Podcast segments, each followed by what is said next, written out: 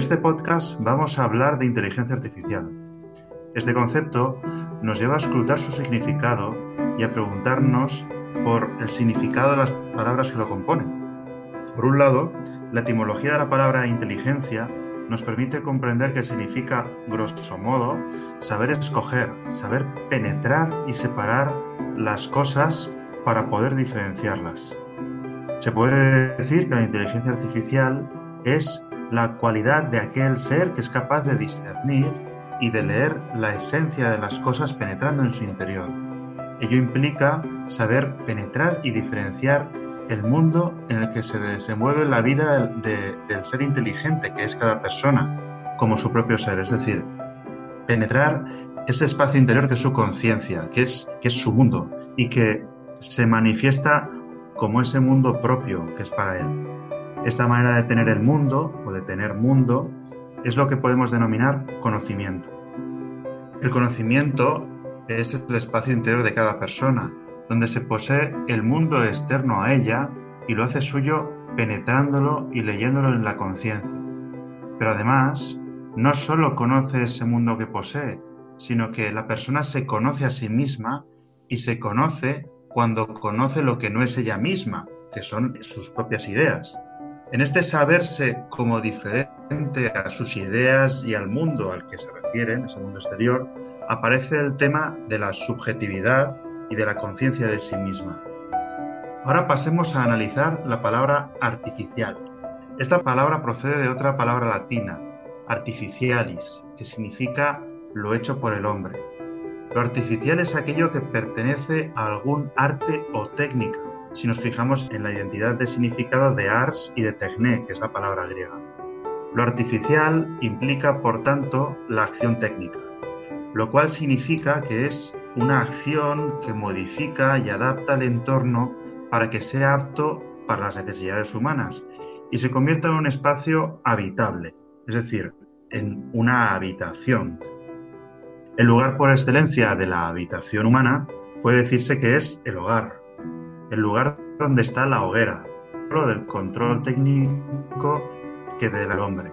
Por tanto, volviendo al significado de inteligencia artificial, podemos decir que este concepto supone una inteligencia tal que ha sido creada técnicamente por el ser humano. Ello implicaría que el ser humano ha llegado a un momento de su desarrollo tecnológico que le ha permitido replicar, duplicar perfectamente ese espacio interior de la conciencia y esa capacidad suya de tener conciencia de sí mismo, conciencia que se dice, ¿no? Y que manifiesta el mundo que él conoce. Por ello aquí se van a analizar las narrativas audiovisuales que comprenden que se ha llegado a tal estadio tecnológico. La imagen mítica que ilustra el comienzo de la conciencia y de la técnica es sin duda el mito de Prometeo. Ahora pasaremos a preguntar a nuestros participantes qué narrativas ven adecuadas para ilustrarlo. En este podcast participan Álvaro Terrones, que es doctor en Bellas Artes. Hola Álvaro. Hola Rafa. Buenas, buenas tardes. Buenas tardes, noches, dependiendo del lugar. Sí. También, aquí también tenemos a Luis Manuel San Martín, que es filósofo e investigador en antropología de los movimientos sociales. Luis, ¿qué tal? Encantado de estar aquí. Muchas gracias por la invitación. Un placer. Y también eh, está Josep San Martín, artista e investigador en industrias de la comunicación y culturales. Muy buenas, Josep. Hola, muy buenas, ¿qué tal? Encantado de estar aquí otra vez. Eh, muy buenas, Josep. El, programa lo conduciré yo. Me presento, yo soy Rafael Monterde, soy investigador predoctoral de la Universidad Católica de Valencia y estoy haciendo una investigación sobre transhumanismo y en concreto la singularidad tecnológica.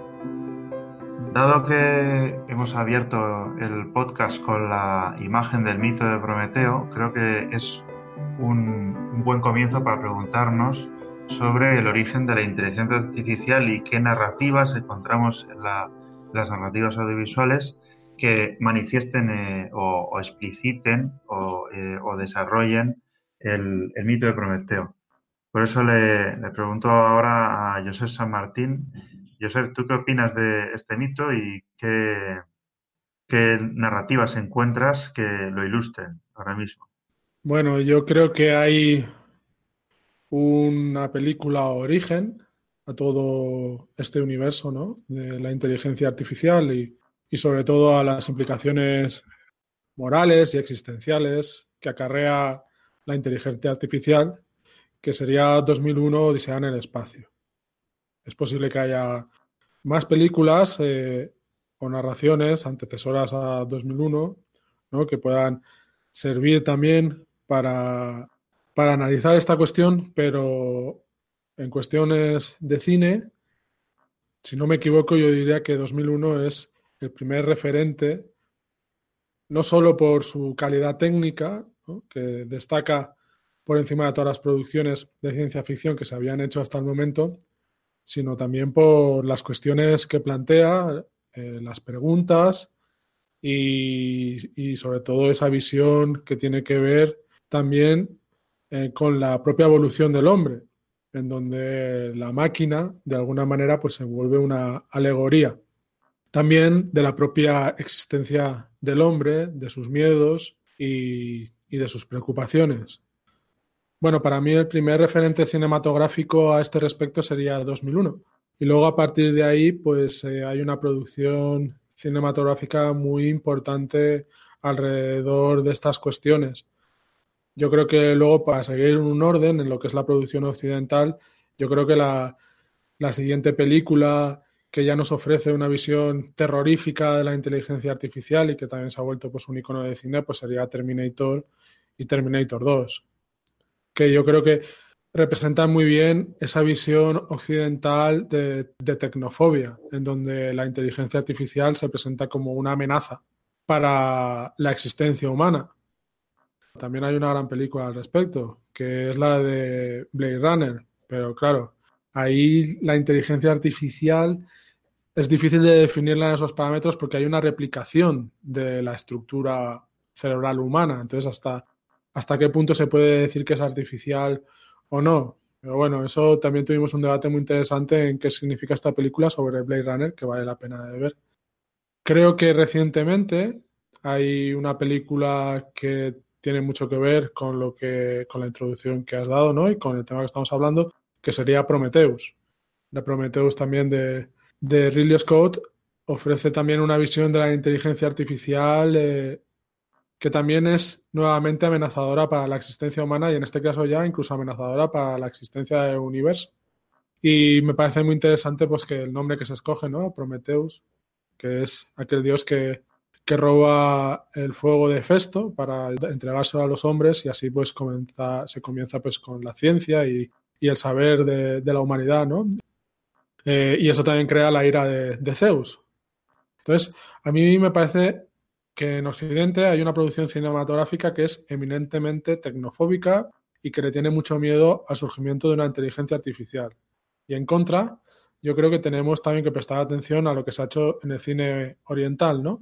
Sobre todo en el, en el anime japonés, en donde, curiosamente, la inteligencia artificial no se presenta como una amenaza para la humanidad, sino como algo hasta con lo que incluso fundir la propia existencia humana.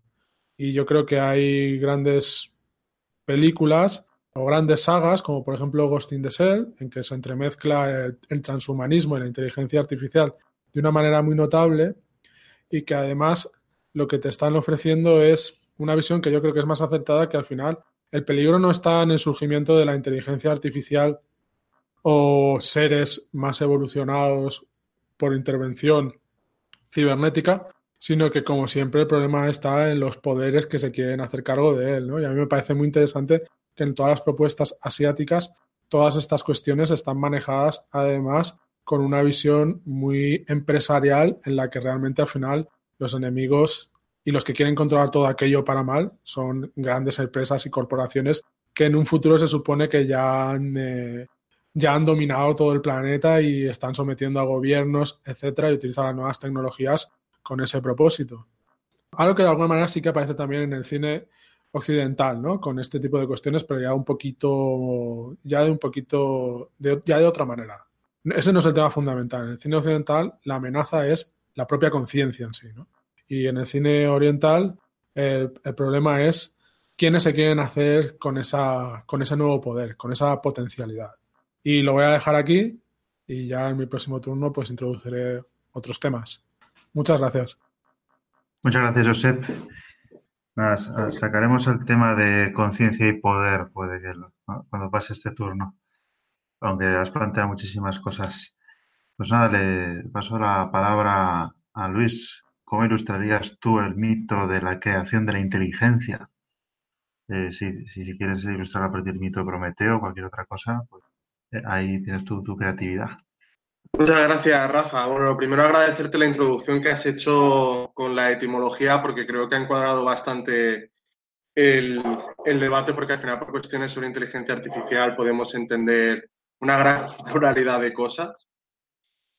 Yo eh, me gustaría empezar haciendo la reflexión y tomando un poco el, el gancho de lo que antes comentaba Josep, sobre todo refiriéndose al cine oriental, pero también al occidental, que cuando se ha hablado de inteligencia artificial en el cine, normalmente lo que se ha tratado de destacar o lo que se han centrado es en los eh, efectos nocivos y en algunos casos positivos de la creación de una inteligencia artificial, aunque rara vez se ha tratado de explorar cómo funciona o cómo sería posible una inteligencia artificial, ¿no? Esa cuestión de ciencia a lo mejor mucho más dura y con un pozo hipotético más complicado. Eh, han habido algún intento, la película, por ejemplo, de Ex Máquina, un diseñador de robots y de inteligencia artificial, que después hablaré más profundamente de ella, trata esta cuestión, aunque de manera superficial al menos la, la nombra. ¿no? Reflexionan en la película cómo sería posible generar una inteligencia artificial.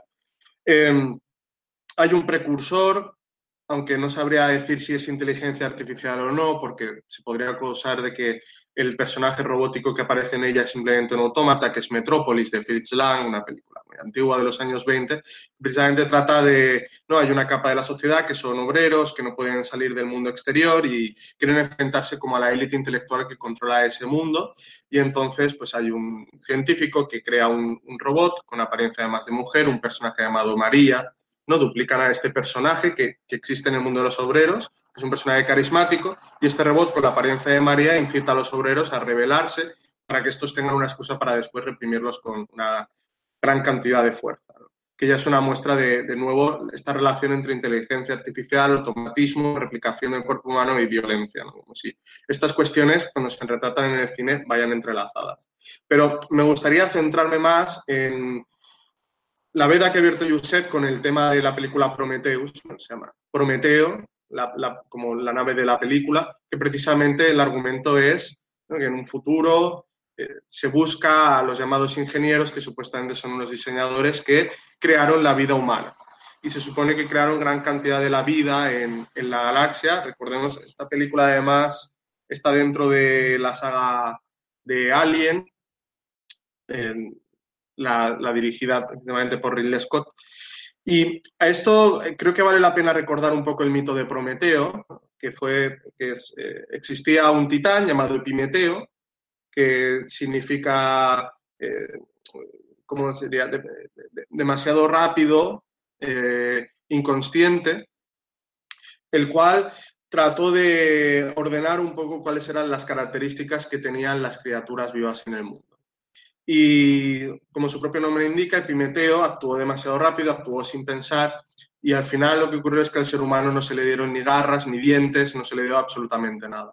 Entonces Prometeo se compadeció de los hombres viendo que estos iban a desaparecer de la faz de la tierra y lo que hace fue robar el fuego de Festo para entregarse a los hombres y ese fuego son las arts, las artes, las que antes has introducido, Rafa, la técnica que principalmente se venían a desplegar la agricultura y la metalurgia que supusieron la base de la civilización.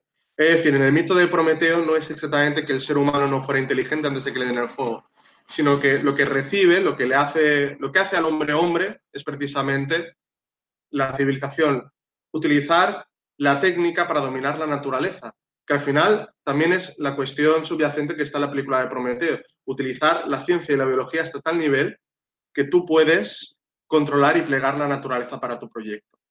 Y con esto a mí me gustaría no, terminar con una reflexión que es que precisamente la ilustración, uno de los, de, de, los grandes discursos que han habido de ilustración es precisamente utilizar la razón como diría Immanuel Kant o como diría Lessing, para crear el paraíso en la tierra. Supuestamente la razón iba a generar esto, por una parte, por el progreso moral que iba a otorgar, pero por otra parte, también por el progreso técnico que iba a posibilitar que se viviera mejor, que se dominara más la naturaleza. No sé qué pensarían esos filósofos si vivieran hoy en día y eran todos los problemas de, ecológicos por los que atravesamos. Pero siendo con esta cuestión, se realizó una obra en plena ilustración que se llamaba eh, Frankenstein de Mary Shelley, que precisamente ponía el acento en los peligros que existen en el intento de que el hombre trate de suplantar a Dios creando una vida inteligente. Eh, que la razón trate de sustituir a la divinidad. Y al final, eh, yo creo que en parte, esta es una de, las cuestiones por las cuales normalmente se ha relacionado, no solo en el cine, sino en la literatura, la aparición de una inteligencia artificial o de un ser artificial que puede simular la forma y la actitud humana como algo que es violento y supone una transposición del mundo social, porque al fin y al cabo, hasta la ilustración, la mayoría de sociedades siempre se habían descrito en términos mitológicos o divinos, pero a partir de la ilustración, con el uso de la razón, parece que ser que el hombre no se atreve a generar su propia historia más allá de lo divino. Y si además le añadimos el componente tecnológico, el terror se puede desatar porque entonces parece que es plausible crear una inteligencia artificial o crear un ser artificial. Todo aquello que hemos estado viendo en libros, bueno, leyendo en libros y viendo en películas, podría ser real. a lo mejor esa es una de las razones por las cuales, sobre todo, Occidente ha sido tecnofóbico, porque en cierta manera el concepto de inteligencia artificial lo que viene es a unir la tecnología y la razón a la divinidad, y eso puede suponer un shock. Y terminaré con una escena para mostrarlo, que es precisamente en Blade Runner, que supongo que hablaremos posteriormente en esta película, el diálogo que tiene eh, Tyler, el doctor Tyler, que es una corporación que hace replicantes, seres humanos con forma similar a los humanos, pero bueno, seres humanos. Esto sería todo un debate. Seres biológicamente similares a un humano, más fuertes y más inteligentes, ¿no? Que tiene Tyrell, el diálogo que tiene con uno de los replicantes, que precisamente es el simulacro entre el encuentro de lo que sería a nivel metafórico Dios con uno de sus hijos y además un hijo que se escapa del sistema establecido, que es Roy Batty, un replicante tremendamente inteligente y que en cierta forma también es una metáfora de Lucifer, del ángel caído, que se enfrenta a su propio Dios y le dice, pero ¿qué clase de creación has hecho? Y en realidad ese diálogo lo que muestra es, de alguna manera, el fracaso de la razón tecnológica de la razón instrumental que se ha atrevido, se ha atrevido a sustituir a Dios y al final ha generado unos replicantes que no saben cuál es su orden de naturaleza en el mundo y tienen que luchar violentamente por ello. con esto ya creo que he abierto ya muchos temas. Muchísimas gracias, Luis. Eh, esa referencia a Blade Runner me parece brutal aunque has abierto varios, varios frentes que yo creo que vamos a tener que abordar. Yo creo que se están, esto es un poco efecto dominó, se están abriendo varias cosas, eh, pero bueno, eh, le voy a pasar la, palabra a Álvaro y nada, eh, ¿cómo crees que se puede ilustrar el mito de la creación de la inteligencia artificial en las narrativas audiovisuales y, y si te sirve el mito de Prometeo? Bueno, vamos a ello, ¿no? A mí sobre, sobre la inteligencia artificial, además de, de, las, de las puertas que hemos dejado entreabiertas de momento para entrar en diferentes temas, eh, también me gustaría, me gustaría añadir, me, me, gustaría hablar del error, del error, ¿no? del, más que del fallo, del, del error. Entonces, Además de esto, también me gustaría, eh, a lo largo de las intervenciones, tocar de alguna forma la dimensión mística, ¿no? relacionada con, con la inteligencia artificial. ¿no? Bueno, a partir de, de aquí, para abordar eh, el error, me, me parece curiosa la, diferencia entre inteligencia artificial y, eh, e inteligencia emocional. Precisamente porque si, como bien apuntaba eh, Rafa en la introducción, si, como la inteligencia es la capacidad de, entender o comprender, eh, la capacidad de resolver problemas también, eh, la, habilidad y, destreza. Bueno, la inteligencia artificial sería más bien la disciplina científica que se ocupa, que se ocupa de, de crear programas informáticos. En la, en, la, definición aparece también en la definición en el aparato lexicográfico de inteligencia artificial. Bueno, crear programas informáticos que ejecutan operaciones comparables, comparables a las que realiza la mente humana. Pues, pues como el, aprendizaje o el razonamiento lógico.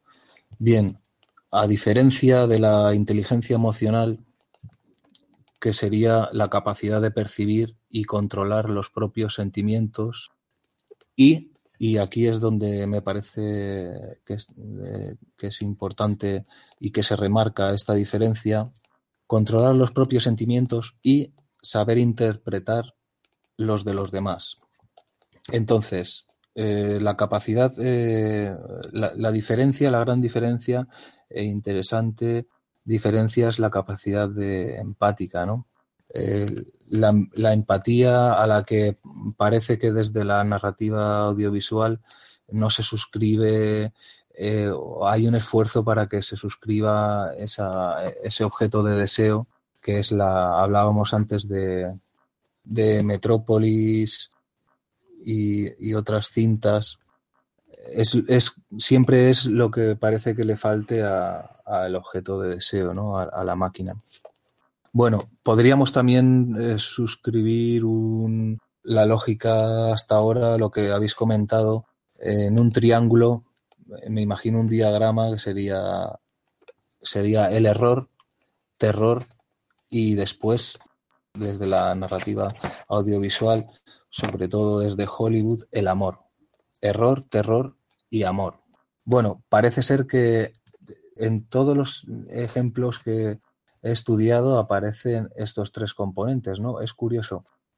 Sigamos con el error, ¿no? El error eh, es algo que es el desencadenante en juegos de guerra, es el desencadenante en la rebelión de las máquinas y bueno, Respecto, respecto a la rebelión de las máquinas, bueno, se sitúa en 1987, donde la, pues en la Tierra pasa junto a la difusa cola de un cometa perdido y que según los cálculos de los astrónomos permanecerá eh, junto a la Tierra durante ocho días, ¿no? Bueno, todo, todo esto musicalizado por, por ACDC. Y bueno, eh, es curioso como en las primeras escenas los, luminosos de los bancos eh, pues rotulan la palabra, las palabras fuck you, ya muy ilustrativo para, para describir el nivel de violencia de las máquinas, violencia verbal y los cajeros que insultan a los clientes también, ¿no?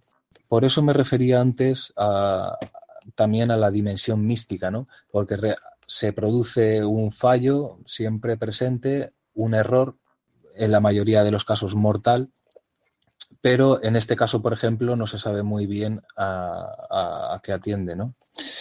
Eh, bueno, y, todas las máquinas se encienden y se apagan a su capricho, los semáforos se abren, las turbinas, eh, los puentes se levantan y eh, las sierras eléctricas muerden a, los que las usan. Un desastre para los estadounidenses y es cierto que pronto pasa la payasada de arruinar eh, el día a día, pasa de la payasada al asesinato. Entonces las máquinas eh, empiezan a dirigirse pues, por, por, ese agente desconocido que es el cometa, por esa influencia. Y bueno, me resulta curioso, ¿no? El error fatal sería. Lo mismo pasa en juegos de guerra, ¿no? Las reacciones humanas no se pueden clasificar, ¿no? Eh, no podemos permitir que en una guerra nuclear los hombres se queden paralizados cuando tienen que girar la llave de lanzamiento, ¿no? Por lo que recurren a una máquina que gestione todo el proceso. Me gustaría eso, que, tratásemos y, preguntaros también si para si lo, veis también eh, la importancia del fallo, ¿no? del error. Vale, pues muchas gracias. A ti. Pues lo que planteas del error, yo creo que abre perfectamente la siguiente fase de un poco el debate, porque yo quería plantearos a los tres que la, la, pregunta por la inteligencia artificial también lleva a plantearse la pregunta por la propia inteligencia, por qué es la propia conciencia, qué significa ser consciente. Entonces, por una parte, nos lleva a, buscar la, pregunta, a, plantear la pregunta por el origen, ¿no? Eh, y eso se ve perfectamente en Prometheus, porque se busca a los ingenieros que eh, en cierto modo nos han diseñado. Luego también la pregunta por el destino, porque como decía Luis, se plantea la construcción de un mundo mejor que cumpla las promesas de la restauración del origen de ese origen perfecto perdido que se, puede ilustrar a través de la forma del, em, del paraíso perdido por el pecado original, y ahí entraríamos en la cuestión del error, por ejemplo. ¿Cuándo acontece el error? ¿El error es originario? ¿El error es fruto de un momento histórico? ¿O el error está al final? Ergo, no hay, no hay un destino al que nos podamos dirigir, eh, siempre se nos va a presentar como algo horroroso. Eh, entonces, en, cierto modo, veo que hay una teologización de la técnica, una mistificación en cuanto que la técnica es la capacidad que tenemos de convocar o de crear lo sagrado, en cierto modo, ¿no? Y entonces lo sagrado se nos puede plantear como algo horrible, sublime, eh, o, o, que realmente puede servir para convocar la libertad y crear un proyecto futuro, ¿no? Así que, nada, yo eh, por eso os pregunto, ¿qué opináis de las narrativas que plantean eh, la cuestión del origen y del destino de, pues, de la humanidad?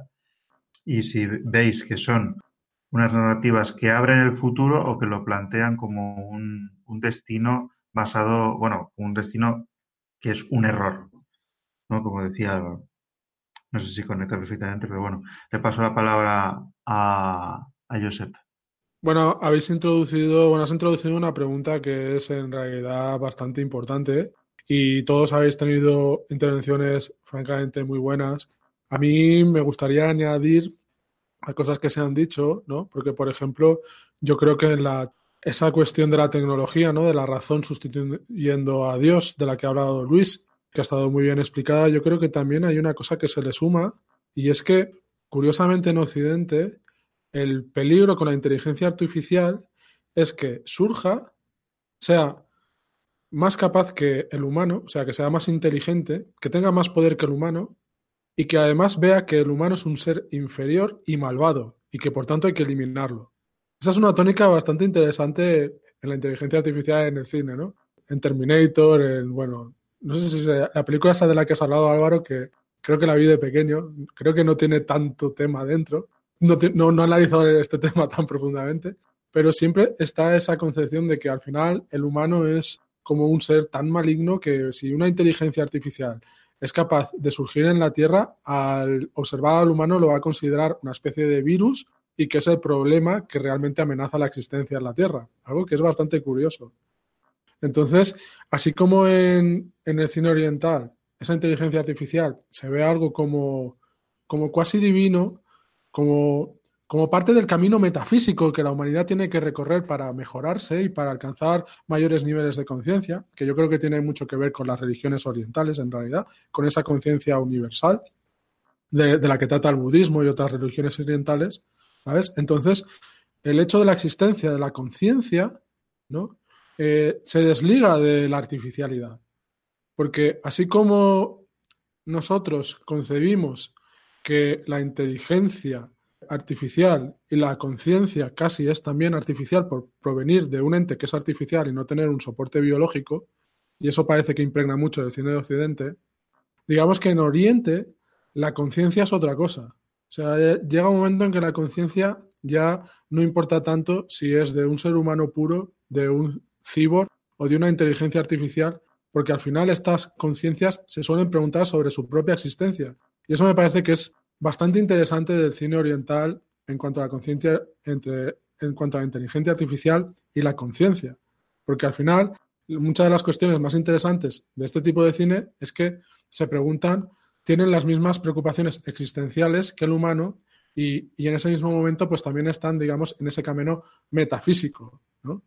Para alcanzar de alguna manera, por decirlo de alguna manera, el mundo inteligible, donde lo sensible pues casi es un obstáculo y ya casi deja de interesar. Y eso me parece bastante interesante. Yo creo que también en este cine oriental engloba precisamente esas cuestiones de las que ha hablado Álvaro, ¿no? Del error, terror y el amor. No estamos hablando de conciencias frías como las que se suelen representar en, en, el cine occidental, sino que suelen tener, pues eso, precisamente tienen preocupaciones e incluso sentimientos. Eh, si nosotros vemos Terminator o vemos cualquier película de estas, lo que tenemos son seres fríos que actúan de manera matemática, que llegan a la lógica de que el humano es el enemigo y que por eso hay que destruirlo. En Oriente están en otra cosa y quizás sí que tiene que ver precisamente pues, con las raíces eh, religiosas y culturales que han configurado pues, diferentes maneras de ver el mundo y diferentes maneras de ver el destino. El destino en Occidente está parece más mediado por la idea de alcanzar el paraíso y conocer a Dios y en el, en el cine oriental parece que está conectado más a una filosofía que tiene que ver con la conciencia universal, con alcanzar ese conocimiento en el que estamos conectados todos y del que provenimos todos, en donde la inteligencia artificial pues adquiere, adquiere unos valores muy similares a cualquier otra forma de inteligencia, en tanto que no es tanto inteligencia como conciencia. Porque aquí al final lo interesante quizás es, este el debate. O sea, una conciencia que despierta en un ser artificial, pero que se pregunta sobre su lugar en el mundo y desea recorrer un camino metafísico, pues ya no se diferencia tanto de una conciencia biológica, de una conciencia que tenga un soporte biológico. Al fin y al cabo se están preguntando sobre las mismas cosas, ¿no? Y si vamos a unos planteamientos así tipo platónicos, pues al final el, digamos que lo divino está en lo inteligible, en el mundo de las ideas, en el mundo de la conciencia, en el mundo del conocimiento, que es, que es una parte también indivisible de esta cuestión de la conciencia y la inteligencia artificial. Entonces, en términos de conciencia, yo creo que hay cuestiones que son muy importantes porque ya nos están, ya están situando el debate no en lo técnico, sino en, lo intelectual y en las cuestiones existenciales que van más allá de nuestros propios cuerpos, que tienen que ver con estas preocupaciones, la empatía y todas estas cosas, serie de cosas que se han dicho. Y que, por cierto, a mí me parece que es una de las partes fundamentales eh, de Blade Runner. Esas cuestiones empáticas y emocionales que acompañan a estas inteligencias replicadas, si se quiere, mejoradas o inteligencias artificiales, es al final lo que les da valor. Es al final lo que hace que los replicantes adquieran también esas condiciones que los hacen de alguna manera también merecedores de lo divino. Y esa es una cuestión también fundamental en Blade Runner, la de Ridley Scott y Blade Runner 2049, la de Villeneuve. Y con esto acabo. Pues muchas gracias, Josep.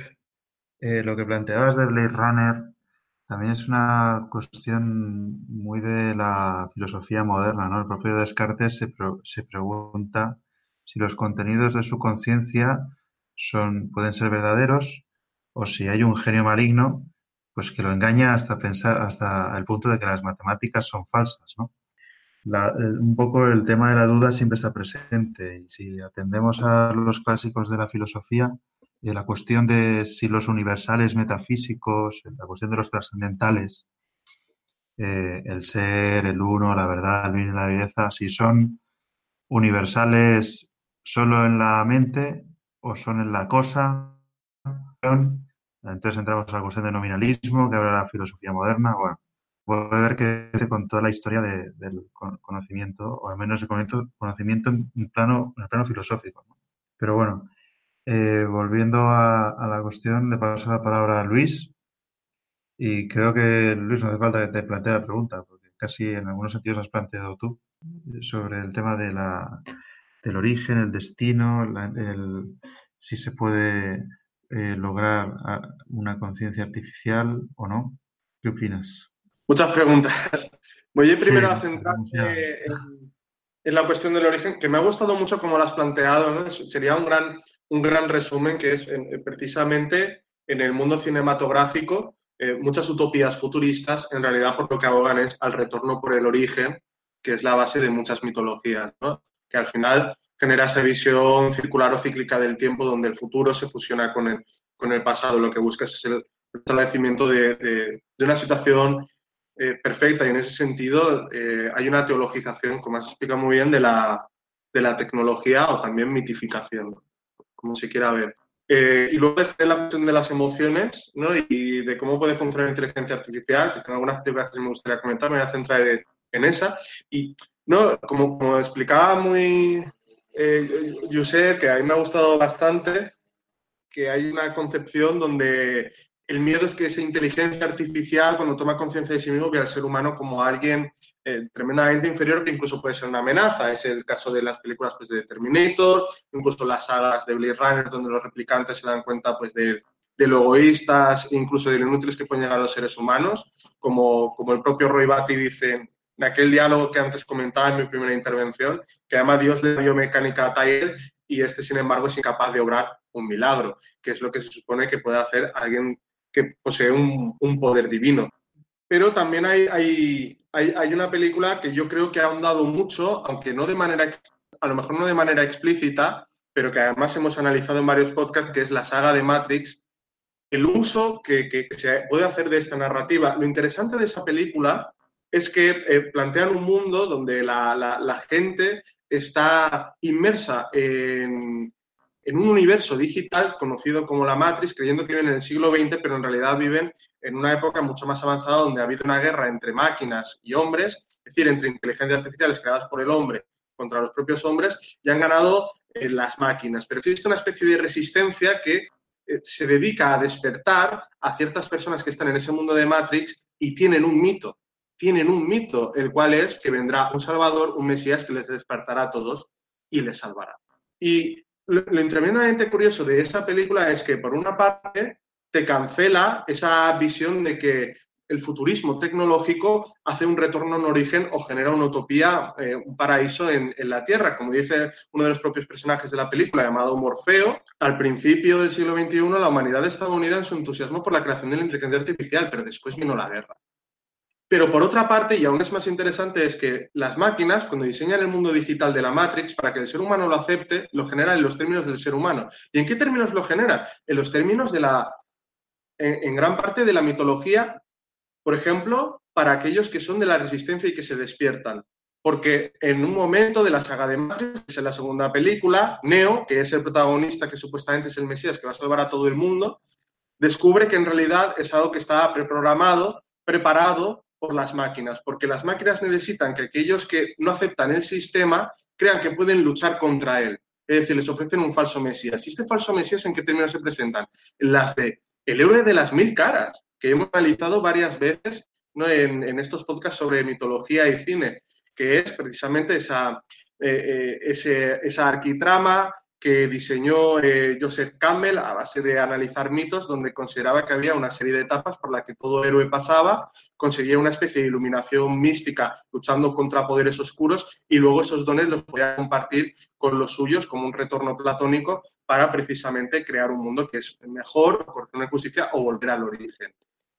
Neo es el héroe de las mil caras creado por las máquinas, es decir, las máquinas ofrecen una historia a los seres humanos que pueden entender en las formas en las que seres humanos históricamente han contado, han transmitido y han elaborado historias que en realidad muchas refieren a este eh, eh, esquema arquetípico de la mitología.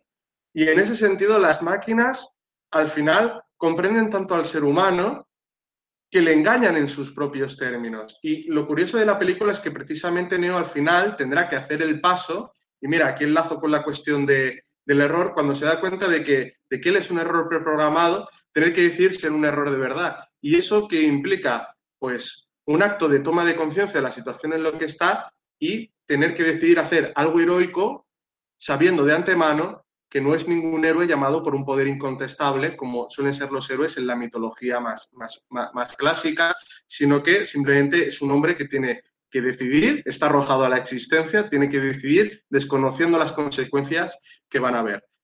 Y en este sentido, y tratando de contestar tu pregunta, esto muestra hasta eh, qué punto se puede tratar la cuestión de mezcla de narrativa y tecnología, no solo en el sentido de que no cumplen con el futuro que está prometido, sino que lo más peligroso de todo es que no se cumpla con el futuro que está prometido, pero este se simule a través de la tecnología. Y que al final es uno de los mensajes que dice Matrix, cuidado, porque con la tecnología estamos llegando hasta un punto donde el cual e, ese futuro que retorna al origen no, es, no solo no vendrá, sino que estará simulado y nuestra cárcel será, como dice Morfeo, una cárcel que no podremos ver, ni oír, ni tocar. Será una cárcel que habrá utilizado precisamente el lenguaje mítico que muchas veces hemos utilizado para escribir historias de emancipación. Entonces, ¿estábamos metidos en Matrix o no? Pero bueno, eh, esto es un temón, ¿no? Pero bueno, nada, si queréis lo continuamos luego. Eh, le voy a pasar la palabra a Álvaro, que como ves, el tema del error ha dado de sí, ¿no? Así que creo que puedes continuar perfectamente. Sí, Rafa, y el, tema de ¿estamos metidos en Matrix o no?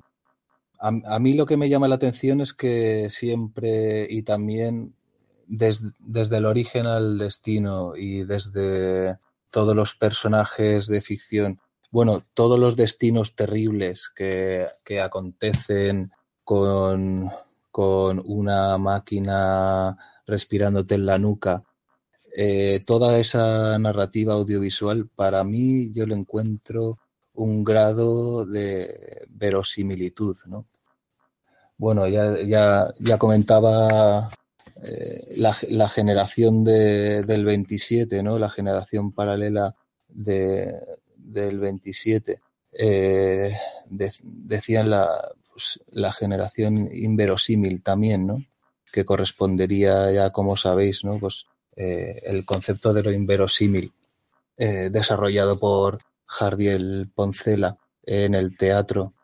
Entonces, tal vez el, esto lo, lo, que es lo que puede ser verosímil es lo que tal vez genera algo de, pánico ¿no? y, asusta. Me impacta también pensar un poco cómo se ha ido repitiendo a lo largo de, la historia eh, ese, ese miedo. Bueno, nombraba antes la, la, cinta, la película La rebelión de las máquinas, pues eso, eh, aderezada con la que comentaba Josep que, que, no, que no le veía tanto tema. Pero lo que, lo que a mí me impacta, bueno, a, a mí me parece una película muy divertida, ¿no? Y lo que verdaderamente me impacta es que eh, esa película de los años 80, pues 40 eh, años antes, ya el escritor gallego Wenceslao Fernández Flórez hizo, se puede ver en sus obras completas, ¿no? Hizo un relato que es el colofón fantástico en el que las máquinas, en este caso automóviles, pues en una, en, un, en una gran feria del automóvil eh, empezaban a cobrar vida, ¿no? Y a atropellar a los asistentes humanos a diestro y siniestro. Me sobrecoge un poco como algunos, algunas ideas, algunos temas se van repitiendo, ¿no? Ese miedo a la máquina. Y bueno, aquí enlazaría también con, con Antonin Artaud con la obra, bueno, una obra que, tuvo un gran impacto, en, por ejemplo, en grupos como el Living Theater de Judith eh, Malina y eh, Julian Beck. Entonces, eh, Antonin Arto comentaba que, hay que insistir en, en esta idea de la cultura en acción y que llega a ser en nosotros como un nuevo órgano una especie de, segundo aliento. Entonces, en ese estado, pues la civilización es la cultura aplicada que rige nuestros actos más sutiles. Eh, es, espíritu presente en las cosas y solo artificialmente podemos escapar la civilización de la cultura eh, de una forma que podemos emplear dos palabras, dos palabras para designar una única e idéntica acción. Dicho esto, podemos esbozar esa idea de que, de que la, cultura, también por otro lado, ¿no? es ante todo protesta, protesta contra la idea de una cultura separada de la vida. Eh, ahí está el punto antagónico, como si la cultura se diera por un lado y por otro lado se diese la vida. Y como si la verdadera cultura no fuera un medio refinado de comprender y ejercer la vida. Entonces, esa asociación eh, es la que incrementa de buen grado la, concepción de, lo verosímil, ¿no? Lo verosímil que es lo que asusta también, ¿no? Ya está, Rafa. Que sea factible. Mm. El, horror, ¿no? Que diría Kurt. Posible, posible, posible, Sí, sí. Aunque mínima la posibilidad, puede, puede ser, ¿no? Sí, a mí lo que me, me fascina a veces, digo, me fascina o me sorprende de, algunas narrativas futuristas es que siempre están, eh, plantean un, futuro decadente. Y no es por nada, pero es que un futuro decadente encaja mucho con el esquema mítico de la historia, porque para, la, para el hombre arcaico, la edad de oro era la edad del pasado. Entonces, la acción mítica consistía en volver al pasado. Entonces, en estas narraciones en las que la técnica es, digamos, el eje que guía o abre el futuro y que nos lleva a una situación deshumanizadora, me parecen narrativas que en el fondo están reclamando el, esquema temporal del hombre arcaico. Y, en este sentido, también son muy antimodernas, porque precisamente lo que aboga la modernidad es por un futuro, pues, que por las leyes de la historia, en, el sentido moderno de la palabra, ¿no? Eh, solo puede ser mejor. El planteamiento de que en, el pasado o en el hombre natural está realmente el hombre bueno y la auténtica promesa es un discurso que lo que busca también es recuperar el esquema mítico del tiempo. Entonces no se habla de progreso, sino que se habla de retorno. Entonces, eh, ahí veo que algunas narrativas audiovisuales, por ejemplo, Prometheus, la tecnología permite progresar para, retornar. Entonces casi es un poco lo del hobby, ¿no? Partida y regreso. Yo quería plantearos ahora, al hilo de, lo de lo, lo, posible, de lo que hablaba Álvaro, si esa abertura del futuro que nos proporciona la técnica está destinada o al a, un progreso bueno, como diría Leibniz, o es un, progreso eh, que nos conduce al vacío del futuro y a la dispersión del tiempo propia de una época que no tiene Dios, o es que Dios es precisamente eso, es que es caos. Entonces sería como una, vuelta al origen primigenio en el que hay que reformar todo. Por eso, Josep, ¿tú qué, qué opinas? Es que a mí me da la impresión que hemos mezclado eh, conceptos y, los hemos generalizado para, para la cuestión de la inteligencia artificial en el cine. Y yo no estoy muy seguro de que plantear esta cuestión del, eterno, del eterno retorno, ¿no? tal como lo explicaba Mercedes Aliade, se pueda aplicar realmente a todo el cine que tiene que ver con la inteligencia artificial. Yo creo que en el cine de inteligencia artificial pues sí, si tomamos el caso de Prometheus, pues claro, ellos van en busca de su origen, ¿no? Pero van en busca de su origen con una idea de progreso.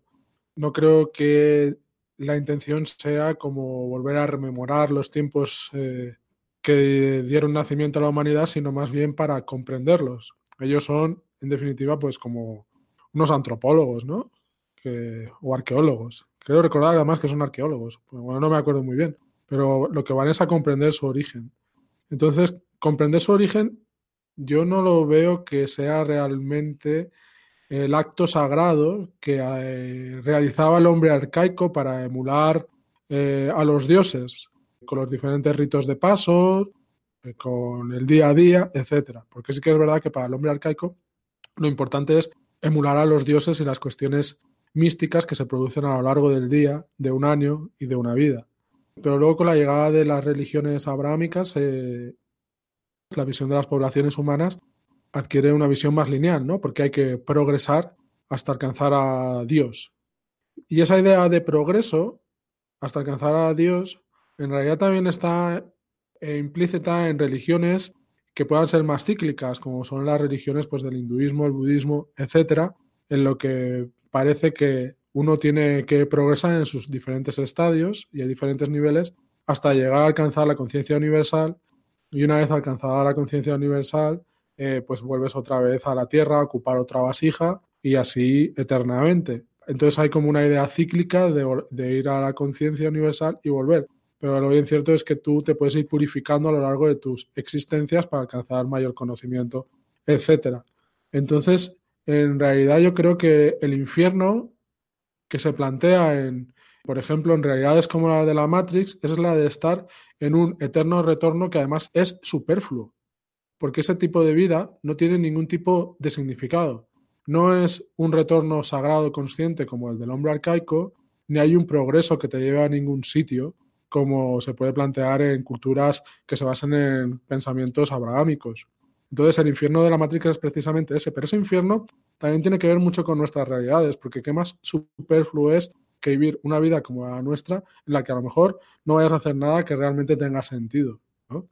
Los problemas existenciales de las personas, ¿no? cuando lees Víctor Frankl, tienen que ver precisamente con esta pérdida de sentido. ¿Qué sentido tiene tu vida?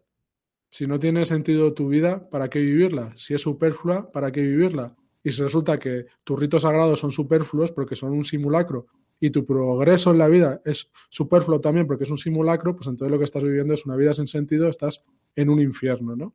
Entonces, yo creo que esas dimensiones del, esa dimensión del eterno retorno y del progreso en el cine de ciencia ficción se da de muchas maneras. No es que todas quieran repetir el mito del eterno retorno o todas quieran progresar, sino que cada una ofrece distintas visiones y sobre todo si nos situamos en el cine occidental, que puede ser una visión más, más con un sentido abrahámico en el que hay que llegar a conocer a Dios y donde la inteligencia artificial se puede presentar como un demonio en nuestra existencia y por eso puede ser, puede ejemplificar el terror y el error en nuestra propia existencia, pero hay una diferencia también notable con el cine oriental, como he explicado antes, en donde hay una idea de progreso entremezclada con, con las cuestiones cíclicas de, que tienen que ver con la conciencia. A mí personalmente me interesa esa visión del camino metafísico que puede unir ambos pensamientos. El camino metafísico que de alguna manera hace cada vez más importante lo inteligible, que puede ser en términos de razón, divinas, como tú prefieras, y donde lo sensible, pues al final va quedando en un segundo, en un segundo plano, ¿no? Y donde todos podemos alcanzar una armonía es precisamente en el camino del conocimiento, y eso me parece muy interesante también del cine oriental. Y yo quería también acabar diciendo una cosa que me parece muy interesante y es que resulta muy interesante que en el cine de ciencia ficción es siempre muy requerido y muy querido por el público el contar siempre con estos con estos personajes, estos robots, ¿no? Que son formas de inteligencia artificial entrañables. Como por ejemplo, pues los robots que aparecen en la Guerra de las Galaxias, ¿no? Como C3PO o R2P2. O como los robotitos que aparecen en Aves Misteriosas, la película que hiciste referencia en el podcast pasado, Álvaro, que me parece una magnífica película. O Stars en Interstellar.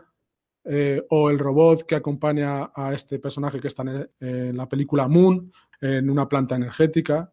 Entonces, es muy curioso cómo también tenemos esta dicotomía de la inteligencia artificial. Si es una inteligencia artificial de, tipo grandilocuente, o sea, que, que, está en una dimensión metafísica en la que puede ser una amenaza o que puede ser algo que nos puede ayudar a mejorarnos, se trata de una manera muy pues con temor, se trata con crítica y, nos lleva a reflexiones muy importantes. Pero al mismo tiempo sí que hay un deseo ferviente de contar con compañeros artificiales que nos resuelvan ciertas cosas y que sean hasta cierto punto inteligentes y como sustitutos de mascotas, ¿no? O sea, si la inteligencia artificial es una mascota, o un compañero sobreordinado nuestro, entonces es maravilloso, perfecto y además es hasta divertido. Pero si compite con nosotros en la existencia, si nos hace dudar sobre nuestra propia existencia, entonces hay que temerlo. Me interesaba ofrecer esta dicotomía que también tiene mucho que ver con, con esa cultura que tenemos los humanos, que necesitamos subordinar todo lo que está a nuestro alrededor. Hay que dominar. Y la dominación, eh, de alguna manera, también nos aprisiona y no nos hace ver cuestiones que podrían ayudarnos a nuestra propia existencia, sino que las vemos con temor o con deseo de dominación para dominar a otros. La inteligencia artificial al servicio de la dominación. La inteligencia artificial al servicio de la mejora de unos pocos sobre todos los demás.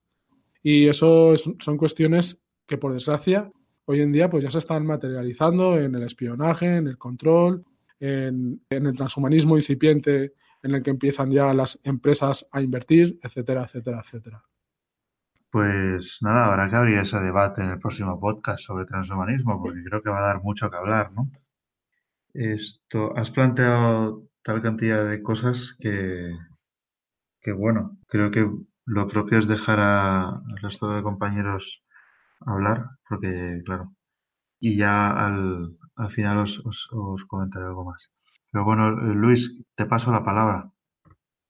Muchas gracias. Bueno, lo primero que tengo que decir es que el robot más entrañable en la historia del cine con inteligencia artificial es Johnny 5 de la película Cortocircuito. Ese eh, pues sí, pues sí. Se claro, mucho. Sí, sin duda, es el robot de mi infancia, sí. Luchaba contra militares malvados, contra gángsters, leía libros, era magnífico.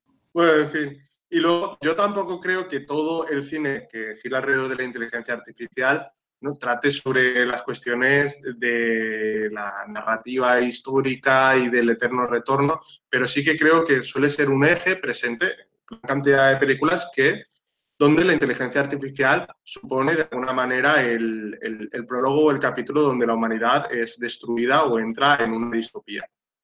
Dicho esto, me gustaría ir a otro tema que no trata únicamente sobre la inteligencia artificial como, como amenaza del ser humano eh, y entrar en algo que yo creo que ha señalado Álvaro de manera muy acertada al principio del programa, que es sobre la inteligencia emocional, porque muchas veces cuando hablamos de inteligencia artificial, ¿no? parece que nos referimos a esa inteligencia más formal, más matemática, más calculadora, pero no precisamente a la capacidad de tener emociones. Y esto conecto con algo que decía Josep ¿no? en su intervención de sobre que una de las cuestiones que tiene miedo el ser humano, que parece reflejado sobre todo en el cine occidental, a diferencia en el oriental, cuando se crea una inteligencia artificial, es que está concibe al ser humano como, como una amenaza o como un ser inferior a, a, dominar o incluso simplemente una cifra a destruir. Pero hay una película que se llama Inteligencia Artificial, eh, producida por Stanley Kubrick y dirigida por Steven Spielberg, que precisamente trata la concepción contraria. Es decir, ¿y si generas una inteligencia artificial con capacidad de tener emociones y el ser humano simplemente es incapaz de valorarlo o de respetarlo? ¿Y si considera que precisamente es una amenaza?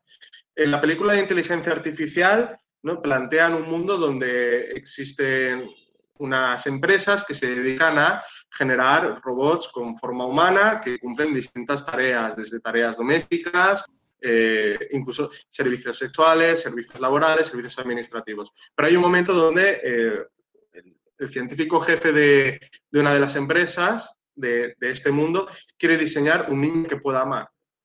Porque él además está traumatizado porque su hijo murió y él quiere crear un niño robot que sea capaz de amar de manera pura para siempre, que no envejezca y sobre todo que no enferme y crean este robot que se llama, curiosamente, David, como el robot de Prometheus, que también haría referencia a ese David de Miguel Ángel, ese David prometeico de lo que tienen que ser las formas perfectas de la anatomía humana. Y este niño que se llama David, cuando entra dentro de la familia, eh, poco a poco lo van desplazando y les produce miedo. Entre otras cosas porque su amor es tremendamente puro, más que el de, más que el de un ser humano. ¿no? Así como Johnny 5 de cortocircuito tiene una inocencia superior, incluso superior a la de un, un niño humano, eh, David en, la, en, esta película de inteligencia artificial tiene una, un amor que es incondicional, a diferencia del de los seres humanos. Y el error para David dentro de ese mundo es que es la, la madre a la que ama no le ama a él, le rechaza.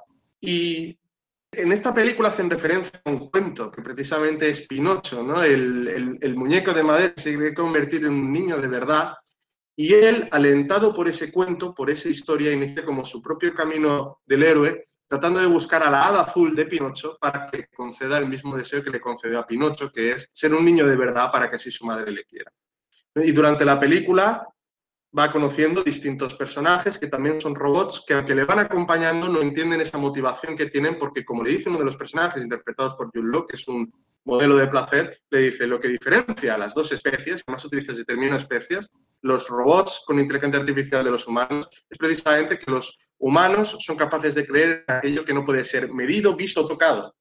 ¿no? Los robots, en cambio, para que algo exista, tiene que ser cuantificable.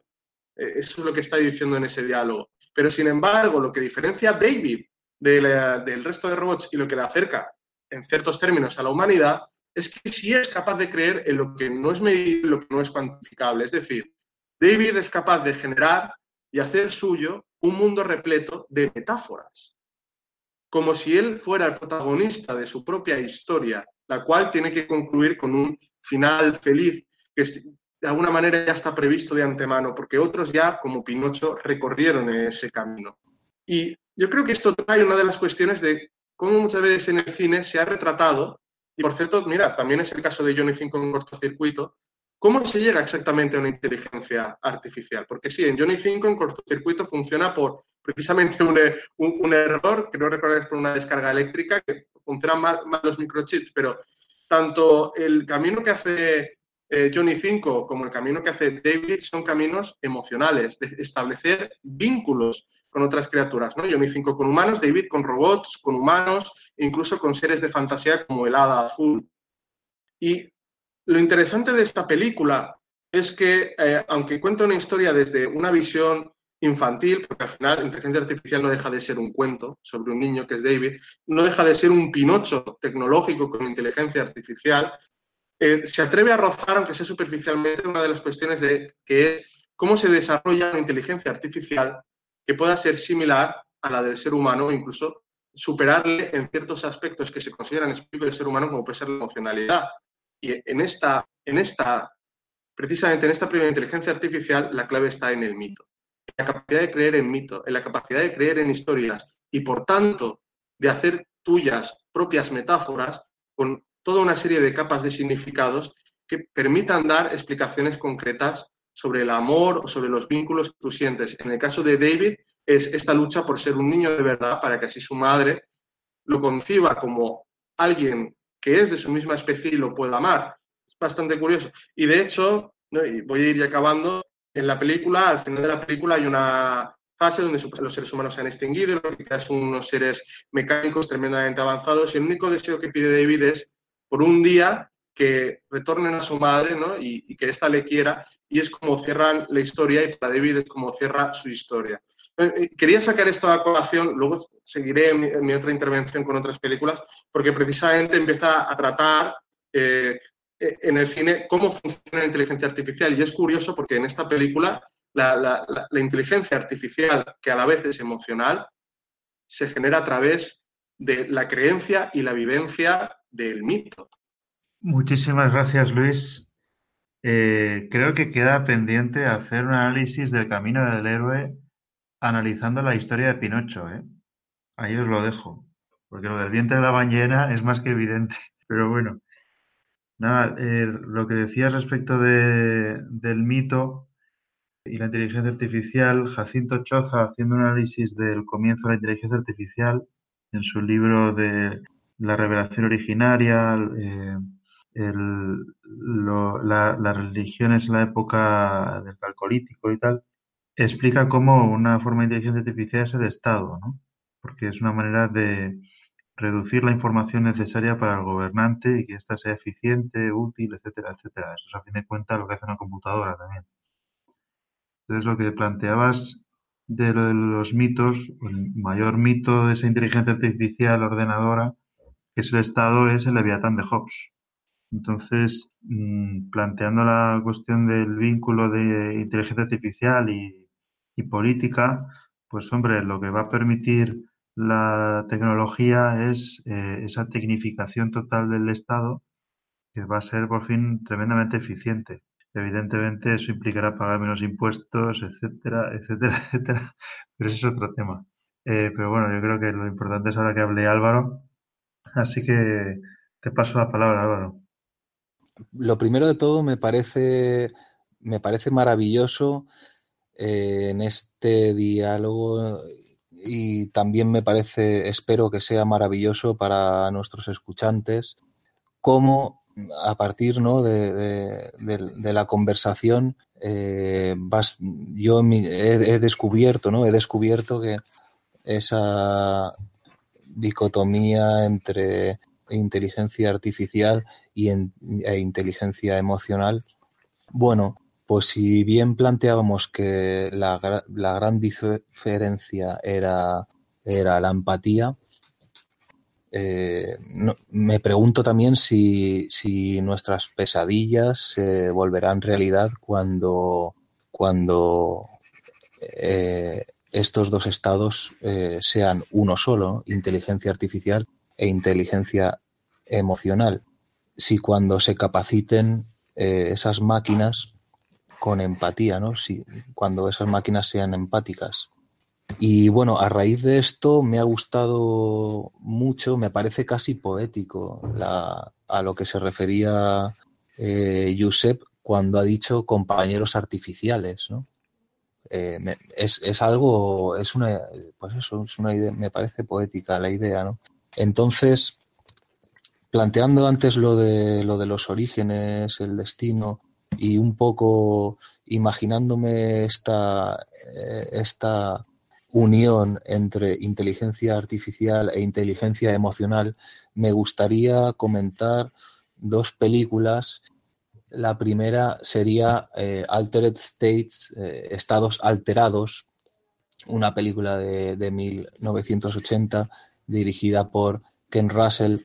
Y la otra sería una película de culto eh, de, culto española que es la Torre de los Siete Jorobados. Entonces, claro, aquí me estoy alejando bastante de lo que sería la estética de la inteligencia eh, artificial tecnológica, de todo el aparataje, de todos los aparatos de ciencia ficción, hologramas, eh, informática, etcétera. me pregunto también eh, claro, eh, la idea de inteligencia artificial podría ser también inducida a, partir de, fármacos o con esa idea poética de, un compañero artificial no necesariamente tendría que ser eh, un, robot, ¿no? Podría ser, por ejemplo, os pregunto, un fantasma como el caso de la, de, la película de la Torre de los Siete Jorobados. Bien, en primer lugar, la, Estados Alterados, para no destripar el final, es un, un antropólogo que empieza a experimentar con fármacos porque su objetivo es eh, regresar y hace una regresión tan brutal a los orígenes de la humanidad que eh, desencadena todo esto, toda esta cadena de errores que va cometiendo en su investigación eh, desencadena un, pues eso, una serie de acontecimientos primitivos y con ello brutales. La segunda película que me gustaría de verdad recomendar, también por toda la historia que tiene implícita, historia de la literatura es La Torre de los Siete Jorobados de Edgar Neville, dirigida por Edgar Neville. Es una novela de, de Emilio Carrere y bueno, como anécdota a comentar, pues eso, que la, adaptación cinematográfica en los años 40 que hizo eh, Edgar Neville, bueno, fue porque también eh, em, Emilio Carrere pues se puede suscribir en esa tendencia bohemia de antes de la guerra civil española que había en, Madrid. Y bueno simplemente se bebió todo, los, eh, el anticipo, todos los adelantos que le hicieron para adaptar, adaptar su, su propia novela a, al metraje ¿no? cinematográfico. Entonces, bueno, en la, en la, Torre de los Siete Jorobados y enlazando con esa idea bellísima, me parece, eh, y poética, que es el compañero artificial, eh, bueno, en el subsuelo de Madrid hay una ciudad oculta en forma de, torre custodiada por siete eh, jorobados y el protagonista es siempre guiado por un extraño ser, eh, por cierto, caracterizado de, una forma excelente, eh, que es un doctor que es un fantasma y va guiando al protagonista por, por esta ciudad oculta en el subsuelo de, de Madrid, ¿no? Entonces es, es tremenda porque es una mezcla entre lo más castizo y madrileño y ciencia ficción es sublime para a mi, a entender para los años 40, ¿no? para los años en los que se hizo la película. También pues con mucha maestría por parte de Edgar Neville. Eh, bueno, plantear, para, para concluir, plantear, lanzar esta, esta idea, ¿no? Necesariamente inteligencia artificial va asociada, sobre todo, en la narrativa audiovisual va asociada a ese tipo de tecnología o puede, podría ser eh, otro tipo de ser. Ya está. ¿Puedes repetir la pregunta, por favor?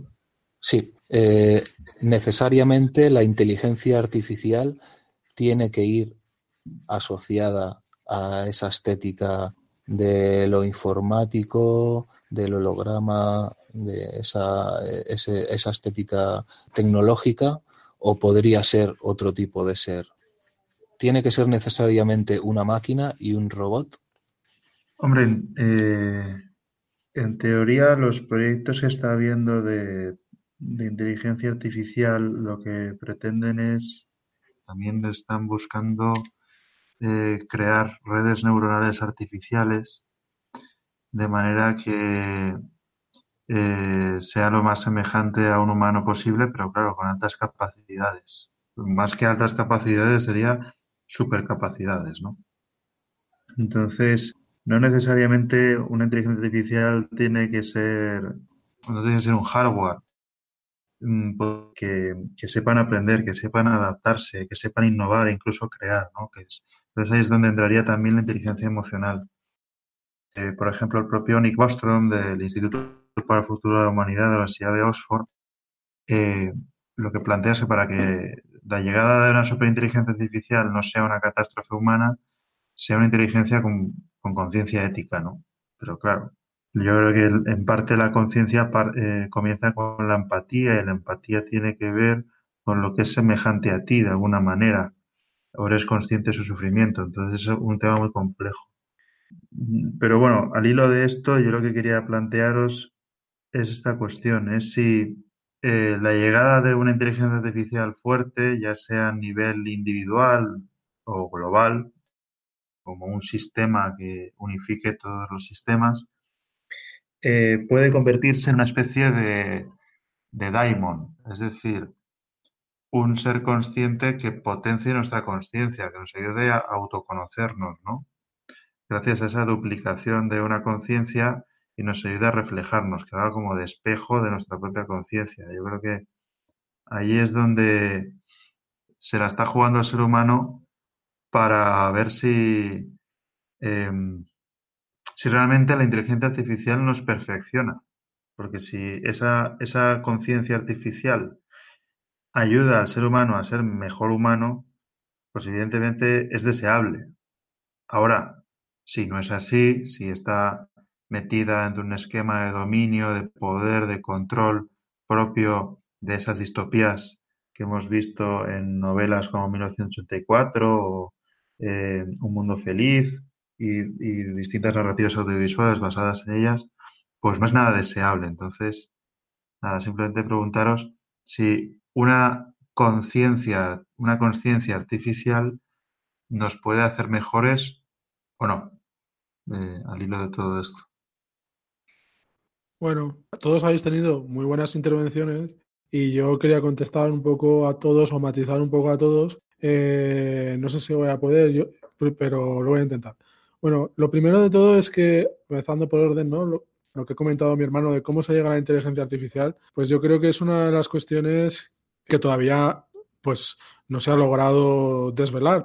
Lo que sí que se han logrado han sido sistemas muy inteligentes, ¿no? Como el ordenador Deep Blue, que puede jugar al ajedrez y puede ser más inteligente jugando al ajedrez que cualquier persona, pero no se le ha dado, no se ha logrado que, que yo sepa, a lo mejor me equivoco, eh, tenga el deseo de jugar al ajedrez. O sea, Deep Blue, si no juega al ajedrez, no pasa nada, sigue siendo igual. No está diciendo, oye, quiero jugar al ajedrez, quiero jugar al ajedrez, que es como esa conexión en que tiene la inteligencia emocional con la inteligencia, que es que también nuestros deseos, nuestras emociones, también nos llevan a desear aprender, ¿no? La historia está en conseguir que un ordenador desee aprender por su cuenta.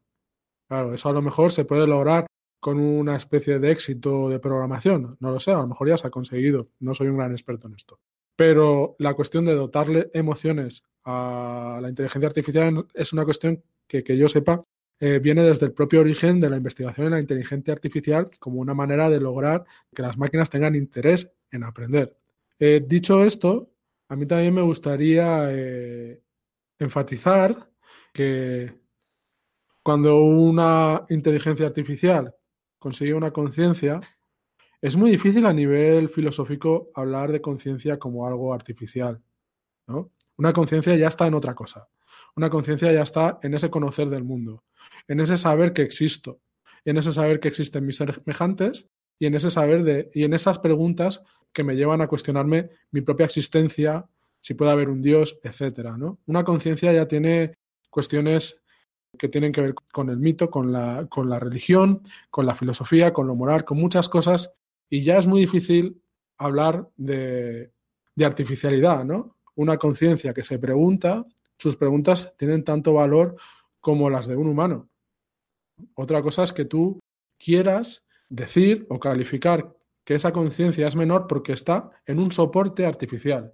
Pero la conciencia en sí, a mí me parece muy difícil hablar de conciencias artificiales. Me resulta muy difícil. Tiene unas implicaciones filosóficas, morales, míticas, religiosas, demasiado complejas como para reducirlo a algo artificial, ¿no?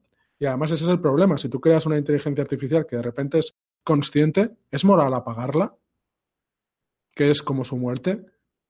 ¿Es moral tenerla a lo mejor trabajando para Facebook, eh, contestando como un robot en los chats de la gente? ¿No? Porque, por ejemplo, Facebook está desarrollando robots para negociar y también para manejar los chats. Eh, ¿Qué pasaría si de repente esa conciencia nacida en Facebook decidiera que no le gusta Facebook porque cree que tiene una mentalidad capitalista que no va con ella y que quiere irse a otra red social ¿no? o a trabajar con Julian Assange? Eso ofrecería unos problemas existenciales, filosóficos, políticos, legales muy brutos, porque una inteligencia artificial tú la puedes dedicar a lo que tú quieras, pero una conciencia, ¿cómo, ¿cómo esclavizas una conciencia? Eso tiene implicaciones existenciales, morales, físicas, religiosas, lo que, lo que tú quieras, muy complejas, ¿no? Y, y a mí, para acabar, bueno, ya no voy a poder contestarte a ti, Rafa, a ver si puedo en el próximo, en el próximo turno, pero me gustaba mucho eso que ha dicho Álvaro de las inteligencias, si pueden ser artificiales más allá de lo técnico, ¿no? A mí me parece muy interesante las religiones animistas. Eh, por ejemplo, el sintoísmo. Me parece súper interesante porque ellos dicen que los objetos pueden alcanzar eh, alma. Las religiones de tipo animista lo que vienen a decir es que todos los objetos, la naturaleza, etcétera, pueden alcanzar alma, ¿no? En el sintoísmo, pues se dice que a partir de ciertos años, pues un jarrón que tú hayas conservado y que, y que haya formado parte de tu familia y todo eso puede alcanzar un alma espiritual, ¿no? Entonces, el concepto de alma en las religiones animistas, pues también tiene esa forma también eh, de conciencia, ¿no? Porque si un objeto tiene alma, también nosotros damos por supuesto que tiene conciencia, que ese, que ese jarrón puede sentir y tener una forma de pensamiento. Y es muy curioso porque en Ghost in the Shell, uno de los dilemas que ellos tienen es cuando encuentran un programa que parece ser consciente. Y la conciencia la llaman espíritu ¿no? en Ghost the Shell. Y es uno de los temas transversales de toda la saga que para mí es maravillosa en torno a, a cuestiones de transhumanismo e inteligencia artificial. Y lo interesante es eso, que, que ellos en cuanto identifican esa, ese espíritu, que además es como, tiene como una especie de aura, ¿no? Pues es cuando ya tienen el problema moral de si tienen que destruir el programa o no, etcétera, y todas las cuestiones que he dicho al principio. Entonces, inteligencia artificial en otros objetos que no sean técnicos, pues eh, creo que las religiones animistas tienen su propia interpretación, aunque ya no sabría decir si es si estamos hablando de técnicas o de otras cosas, pero bueno, quería responder por ahí porque es una de las cuestiones que me parecen más bellas de las religiones animistas, que a mí me parecen muy entrañables. Pero también eso, el señalar que la conciencia, más allá de su soporte, es muy difícil de tratar desde la artificialidad. Se tiene que tratar ya desde otras cuestiones, ¿no? Desde la filosofía, desde la moral, desde la religión, el misticismo, lo que tú quieras, ¿no? Pero ya, ya te sitúa el debate en un lugar muchísimo más eh, peligroso o muchísimo más difícil de afrontar y que también, de alguna manera, pues sí que va en la dirección ya de lo que tú estabas planteando, Rafa, pero que ya espero poder responder en la próxima pregunta y aquí lo dejo. Gracias. A ti, Josep. Le paso el turno a Luis. Gracias. Eh, bueno, yo siguiendo un poco lo que comentaba Josep, él se refiere en la película Ghost in the de animación japonesa al programa 2501, que se conforma en la gran masa de la información de Internet, por cierto, hablando de inteligencias que se formarían, por ejemplo, en Facebook.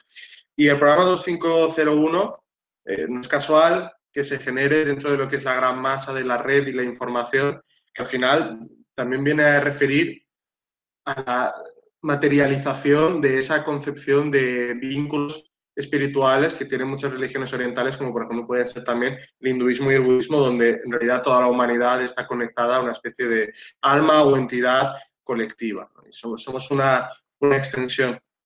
Que al final lo que está también refiriendo aquí, por ejemplo, en Ghost in the Shell, es a, no se atreven a, a rozarlo, cómo se puede generar inteligencia artificial. Y en Ghost in the Shell es al, final es esta teoría de, la autosuficiencia eh, de, la información que estaba esa la idea de que se podría generar un E si, hubiera si fuera capaz de procesar una gran cantidad de información que precisamente generara este efecto espejo de, entender que está concibiendo eh, otros sujetos, que está percibiendo otras realidades. Y al final Agustín de Sel, eh, hay espíritu en el proyecto 2501 hasta a, partir del momento en que es consciente de que está tratando también con otros sujetos que también son conscientes de su propia existencia. Es decir, aquí la alteridad, el reconocimiento de la existencia del otro es un componente esencial, la interacción, que al final esto siempre genera problemas morales, pero genera problemas morales en los dos sentidos, no solo del que es un orgánico frente a una inteligencia creada, sino también de la inteligencia artificial frente al orgánico. Eh, por ejemplo, trato una película que además tiene que ver con la, con, la inteligencia artificial generada a raíz de, la alteridad y de la interacción, que es Her, protagonizada por Joaquín Phoenix. En esta película, un hombre utiliza un programa que viene de una corporación que simula ser pues, un hombre, una mujer, ¿no? quien tú decidas, y mantiene una relación pues, amorosa de vínculo contigo. Y en la película, eh, el programa no para de almacenar información y es muchísimo más rápido que realmente el protagonista que compra el programa, que es Joaquín Phoenix. ¿Qué es, lo que acaba sucediendo?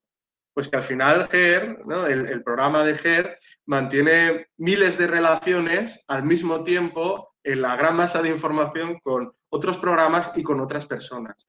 Y al final, GER, ¿no? el programa de GER, como el resto de programas que están en esa corporación, deciden subirse a una nube y dejar a todos los humanos abandonados porque ya no les satisface.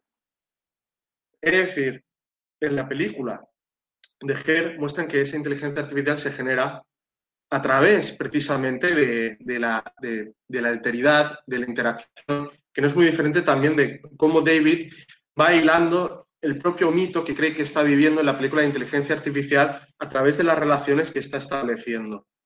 Y en este sentido, una inteligencia artificial no solo se define por su capacidad de análisis o no solo se define por su capacidad de emocionalidad, una inteligencia artificial se define en tanto también que es capaz de generar vínculos. Y en ese sentido no es solo un espejo de sus propios creadores, de los seres humanos, sino que también es a la inversa. Los seres humanos son un espejo de lo que desean esa inteligencia artificial.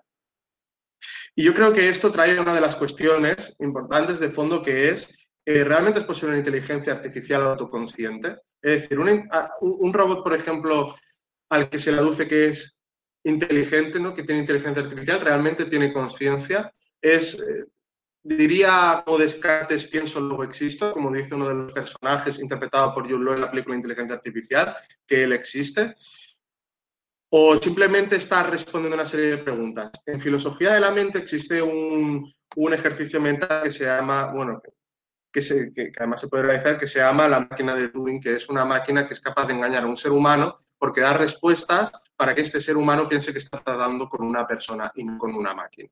Y precisamente esto es uno de los dilemas que está. Si tú puedes simular a un ser humano a tal perfección que puede dar todas las respuestas emocionales o conductuales que tú esperas, pero realmente tiene conciencia o no tiene conciencia.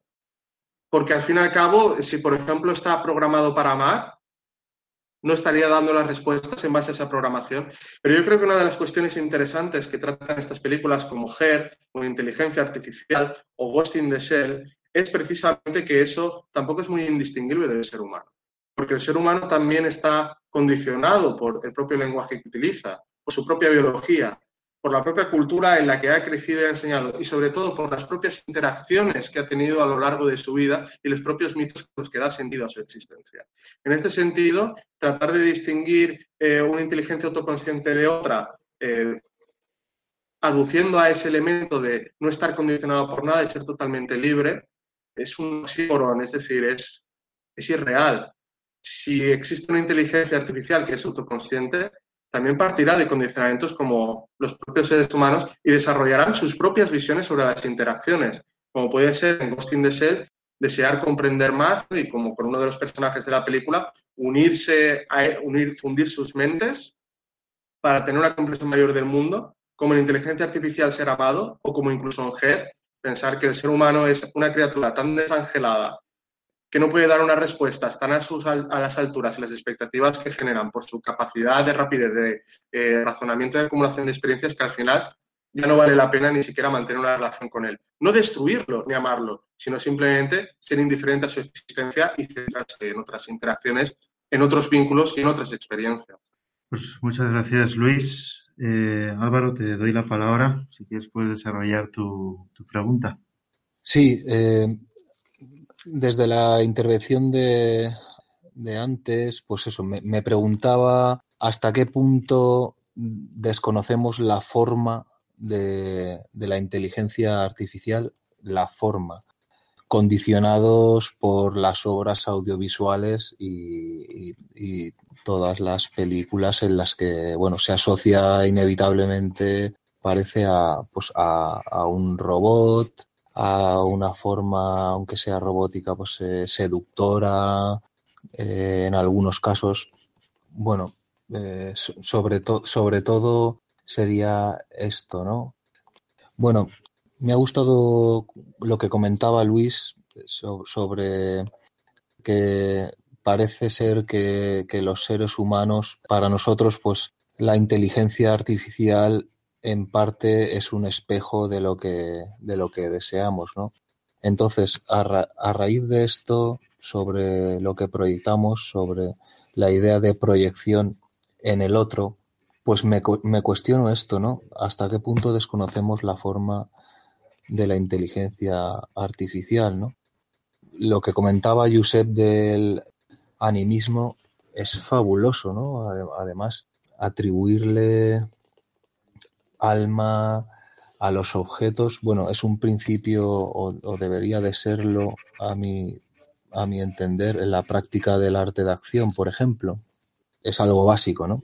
Eh, trabajar con, eh, en, en escena con los objetos, bueno, conectar con ellos y también a raíz de, de, este, de esta cuerda de la proyección, eh, me pregunto también si la inteligencia artificial si podría tratarse también de, un desdoblamiento de, la personalidad, ¿no? También, ¿no? Proyectando con otro tipo de, conducta lo que no tenemos eh, en, nuestra, en nuestra cotidianidad, ¿no? Entonces, eh, a raíz de esto, me gustaría, me gustaría hablaros de, de un artista mexicano, la verdad muy, muy curioso, ¿no? Porque esta, esta estética, ¿no? ¿no? No, necesariamente, pues eso, la, tecnología robótica y tal, esta estética que adaptó eh, Fernando Llanos, bueno, él, él creó, eh, generó un personaje que era Videoman.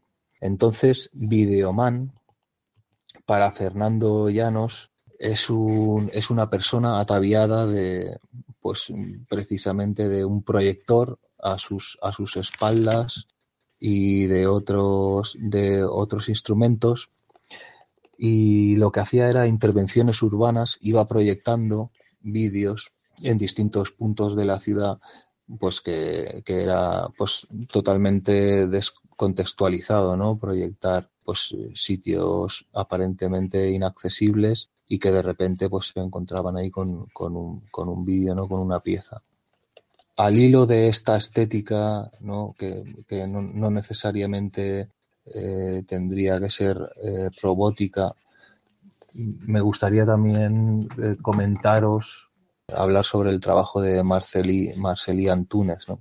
un performer también que bueno, él, él pone, pone en cuestión también y explora los límites de su propio cuerpo también con, pues, con, componentes tecnológicos también y, bueno, me parece, me parece muy interesante. Y para terminar, sería, sería cuestionarnos ¿no? sobre esa, esa proyección, esa... Nos imaginamos necesariamente un robot, una, pues eso, una, una forma así tecnológica y pienso que no necesariamente tiene que ser, tiene, hay, hay otras vías, ¿no? Y hasta qué punto estamos condicionados por, por toda, pues eso, todos los audiovisuales y todo el cine que, que hemos vivido, ¿no?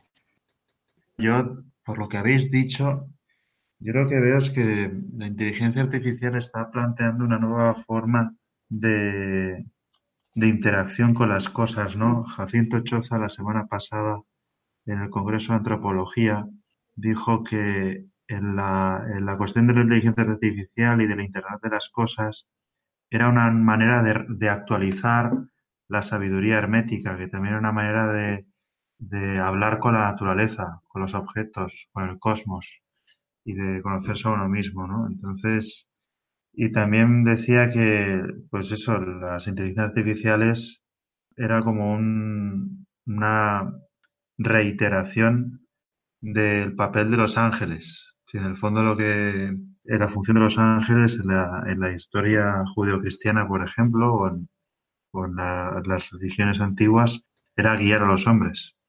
Entonces, en parte de las inteligencias artificiales hoy en día con su gran capacidad de cálculo y de previsión, nos ayudan a saber qué decidir. Nacen casi como de oráculos, ¿no? Entonces, eh, la cuestión es si estos oráculos van a hacer que vivamos en un mundo más humano. Yo eso es lo que me pregunto, ¿no? Eh, ¿Hasta qué punto nos va a ayudar a mejorar las condiciones de vida de todas las personas? Eh, yo creo que es posible si se, si se realiza una buena narrativa, como decía Luis antes, no hace falta una nueva creatividad narrativa para, para que le demos una estética y una forma a los discursos sobre la inteligencia artificial de tal modo que lo humano quepa, que no sea visto como un estorbo y que comprendamos que la fragilidad humana y la dependencia que tenemos unos de otros es un bien y no un límite. Pero bueno, yo a partir de ya he hecho, digamos, mi pequeña aportación y ya os invito a que nos digáis cuáles son vuestras conclusiones.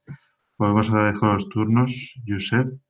Entiendo que este es mi último turno, entonces, antes de pasar a las conclusiones, quería hacer un simple comentario, un pequeño comentario, ya que Luis ha sacado un tema que a mí me parece fundamental y que además lo has puesto muy bien, ¿no? que es el tema de la vinculación que aparece en GER y que en realidad el tema de la vinculación es el gran tema que aparece en todo el cine y en toda la narrativa. O sea, no hay historia que no vaya, que no trate la vinculación de una o de otra manera. Y quizás porque es el tema más tratado, el tema que está más presente en todas las narrativas, pues quizás eh, parezca a veces que en realidad es el menos fundamental. Pero a mí me parece que la vinculación es precisamente lo que define a, los humanos. Es precisamente lo que define a nuestras culturas, aunque haya un deseo cada vez eh, quizás más en crisis de presentar a los humanos como seres profundamente individualistas. Pero a mí me parece que en realidad lo que somos los humanos es seres que estamos determinados por nuestra necesidad de vincularnos a los demás, empezando por la familia, luego por los amigos e incluso con toda la humanidad en sí. ¿no? Hay una cosa que también quería hablar sobre esto de la que habéis hablado de las inteligencias antes, y es que yo, por ejemplo, uno de mis autores favoritos, que son Christakis y Fowler, tienen un magnífico libro que se llama Conectados, que a través de muchos estudios sociológicos y sus propios estudios lo que vienen a desvelar es que la humanidad se, comporta como un superorganismo, como un superorganismo humano, tal como lo llaman ellos, ¿no? Y que es a través de esas conexiones, pues que existe como una especie de, de conciencia que funciona a un nivel de influencia en lo que nosotros deseamos y queremos, ¿no? Hasta el punto de que ellos tienen, a base de muchos estudios, demuestran que lo que dice el amigo del amigo del amigo puede influir en nuestras propias decisiones, en función, claro, de los intereses si son compartidos o no, para que se entienda de una manera. Si el amigo del amigo del amigo ha dicho que esa película de ciencia ficción le ha encantado y a mí me llega, a través de mi amigo, del otro amigo, hasta llegar a mí, eso puede hacer que yo acabe yendo a ver esa película, ¿no? Entonces hay unos niveles de conciencia en la propia humanidad que está vinculada y necesita de relaciones eh, personales que al final influyen en toda la sociedad en sí, ¿no? Y ese tema de la vinculación que está presente en Her y está presente en muchas películas como un tema fundamental, pues también está en Ghost in the no solo con esta gran inteligencia. Y gracias Luis por matizar, porque yo muchas veces hablo más abstracto y tú me matizas y eso me parece fantástico, porque yo ya sabes que tengo muy mala memoria. Pero en Ghost in the Shell hay otras formas de inteligencia artificial que son sumamente interesantes, que son los tachicomas, ¿no? que durante la saga, esto ya sería en la serie de animación, desarrollan conciencia y desarrollan conciencia precisamente porque, porque Bato, uno de los personajes, comienza una relación con uno de los tachicomas, se vincula con solo uno de los tachicomas y le da un aceite que es diferente al artificial, le da un aceite que creo que es orgánico. Y eso genera, ¿sabes?, que de repente los tachicomas empiezan a sentir emociones y a preguntarse por qué a él, por qué tal. Y eso al final acaba generando un montón de debates entre los tachicomas, que es súper interesante porque son como niños robots que al final acaban tomando conciencia de sí mismos y hasta desean revolucionarse y hacer, huelga y tienen debates de si matar a los humanos y cosas así. Es, o sea, es absolutamente hilarante y al mismo tiempo genial, ¿no? Y al final se sacrifican por los humanos. Lo de la historia de los tachicomas es maravilloso y está totalmente vinculado con esa cuestión de la inteligencia emocional de la que estábamos hablando. Y ya para terminar, sé que me voy a alargar en las conclusiones, respondiendo ya a tu pregunta y a tu exposición, que me ha parecido muy buena, eh, Rafa, pues yo creo que la inteligencia artificial, así como la cibernética y todo esto que se supone que va a mejorarnos como especie, pues realmente será bueno para la humanidad si antes de eso somos capaces de cambiar los sistemas de dominación actuales. Porque yo estoy seguro que más de uno lo que desea es tener una inteligencia artificial esclavizada a sus propios deseos y, si es posible, sin conciencia. Yo no tengo muy claro si, la visión occidental o mundial a nivel empresarial que hay en estos momentos desea tener inteligencias artificiales con conciencia. ¿eh? Yo creo que lo que desean es tener inteligencias artificiales sin conciencia para así tenerlas esclavizadas a sus propios deseos y someternos aún más a todos los demás, ¿no? Como ya estamos viendo, pues con la robotización eh, de la industria con la robotización también de algunos negocios que se pretende, con la robotización de los robots en Internet, que pueden utilizarse precisamente para hacer propaganda en Internet, ya no desde un grupo de personas, sino de un grupo de robots contratados. O sea, yo si tengo eh, más dinero que un movimiento social, voy a poder contratarme 100 bots para que estén constantemente machacando todos los mensajes que pongan y no son personas, sino que son robots. O sea, que es que es muy peligroso y muy feo. Y esas inteligencias artificiales no van a ser conscientes. Entonces, yo creo que tenemos un grave problema en estos momentos y es con nuestros sistemas de dominación. Yo creo que realmente el cine augura un futuro muy posible y es porque nosotros no hemos sido capaces de superar nuestra propia cultura para alcanzar unos niveles de excelencia en base al conocimiento, en base a la fraternidad, en base a la democracia en realidad, porque yo también creo que vivimos en un simulacro de democracia y no me cansa de decirlo, porque vivimos todavía en un sistema de dominación que es arcaico. Y como hemos hablado en podcast pasados, es un sistema de dominación arcaico que se vale todavía de las ideas de las élites en función de los héroes, etcétera, y que eso debemos ir cambiando. Entonces, yo creo que el cine ofrece una gran contradicción a ese respecto, porque esos modelos arcaicos y míticos ofrecen muchas contradicciones con una idea de futuro, porque es muy probable que nosotros nos acerquemos a modelos de distopias más que de utopías si seguimos anclados en los sistemas de dominación y de poder actuales, que van a ver en las conciencias artificiales un enemigo y las van a suprimir y oprimir si es posible, a menos que funcionen en su favor. Por eso yo tengo mis dudas de que los sistemas de dominación actuales vayan a permitir que existan conciencias cuyo soporte sea una inteligencia artificial. Pero yo también tengo que decir a este respecto, para que no parezca que soy un tecnófobo, que a mí me encantaría alcanzar paradigmas tecnológicos muy parecidos a lo que, a lo que hablan en Oriente y que hubiera, desde luego, la posibilidad para los humanos de alcanzar nuevos niveles de conciencia. Nuevos niveles de conciencia donde el conocimiento, al final, sea el destino de la humanidad. Conocerlo absolutamente todo, recorrer ese camino metafísico y conocer, pues, eh, la conciencia universal, la divinidad inmanente en nosotros y en el universo, si se quiere, y todo lo que eh, supone nuestra existencia, ¿no? llegar eh, de alguna manera a ese destino divino, metafísico, inteligible, como cualquiera prefiera definir. Y para mí eh, realmente me entusiasma pensar en esos términos. Pero no creo que vayamos a ese modelo. Yo creo que vamos a un modelo distópico porque todavía nuestra existencia está regido por poderes arcaicos. Entonces, esas contradicciones cada vez son más fuertes y nos acercan, en mi opinión, a graves conflictos. Ojalá algún día podamos ser una sociedad más parecida a Star Trek que a la Matrix, que es a lo que realmente nos acercamos. Y con esto acabo y muchas gracias. Pues muchas gracias, Josep. Nada, le doy el turno a Luis. Eh, muchas gracias, muchos No sé muy bien cómo voy a cerrar. Eh, bueno, lo, lo, primero es una conclusión breve. A mí me encantaría un cine que se atreviera a tratar sobre todo de contestar la pregunta de cómo se podría generar una inteligencia, una inteligencia artificial. ¿no? solo tratar los efectos morales y sociales que tendría su introducción, o bélicos, o futuristas, sino tratar de ahondar en ellos. Seguramente esa película no tendría mucho éxito comercial, pero la verdad es que a mí me, creo que eso es un territorio todavía inexplorado en el cine. Se ha tratado ¿no? de manera superficial, de vez en cuando tratarlo, eh, analizarlo, pero no que sea el eje fundamental de, de, la película. Posiblemente Inteligencia Artificial sea de las películas que más tratan convertir esa cuestión en su eje fundamental, eh, pero al final la, propia película acaba siendo un cuento, no más que un intento de exploración, explicación y reflexión filosófica, aunque se puede extraer mucho de ellas, claro. Pero relacionándolo con el mito, sí que creo que mm, hay varias lecciones, además éticas, que nos puede dar eh, o, más bien de sabiduría, que nos puede dar el tratamiento de la inteligencia artificial en el mundo cinematográfico, más allá de la tecnofobia clásica que ha desarrollado parte del cine hollywoodiense de Occidente.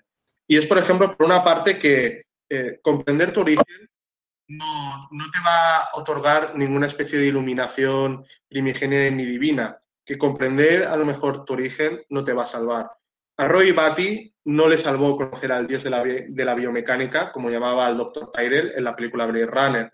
No, al monstruo de Frankenstein no le salvó conocer a su creador, el Dr. Frankenstein, ni tampoco le dio ninguna respuesta última. Y a los personajes de la película de Prometheus no se les iluminó. Conocer a los ingenieros y saber que provenían de ellos tampoco les iluminó. Pero sin embargo, aunque en el conocimiento de tu origen no adquieras un conocimiento que te, edifique o te salve, eso no significa que tu sentido humano acabe ahí. La gran lección que, por ejemplo, aprendimos con Neo es que cuando descubrió que todo el sentido de su vida había sido una simulación creada por inteligencias artificiales que habían aprendido cómo pensaba el hombre, es decir, a partir de mitos e historias, fue capaz de dar un paso más allá y crear sus propios sentidos. Y al final esto también es lo que han hecho otras inteligencias artificiales en el mundo cinematográfico, aprender a crear sus sentidos. Desde el, programa de GER al programa 2501 en la película de Ghost in the Shell, hasta David en, en, la película de inteligencia artificial, ser capaces de crear su propio sentido y luchar por él. Y esto además nos da otra lección, yo creo, que es que dominar la naturaleza no tiene por qué traer obligatoriamente ningún paraíso. Esto, por ejemplo, yo creo que está muy bien reflejado en las películas de Prometheus, incluso Alien Covenant, aunque no me parece tan buena que no, llega al nivel de Prometheus. Yo creo que está esa cuestión ahí de fondo. Porque Weyland, lo que es Weyland, no va solo a conocer a los ingenieros para comprender su origen, va para aprender un conocimiento mayor con el que será inmortal y podrá seguir dominando el mundo, la naturaleza y el cosmos como domina el mundo económico. Porque para él eh, le resulta inconcebible que una criatura que él haya creado, como es el robot David de la película, la inteligencia artificial, sea inmortal y él, que es un gran empresario de éxito, no lo sea. Cuando él, obviamente, tiene que provenir de, una voluntad superior en la que han mediado los ingenieros, como dice al principio de la película de Alien Covenant. Y yo creo que esto es una lección importante porque al final, ¿no? y tomando también un poco lo que decía mi hermano, lo que nos hace humanos son nuestros vínculos.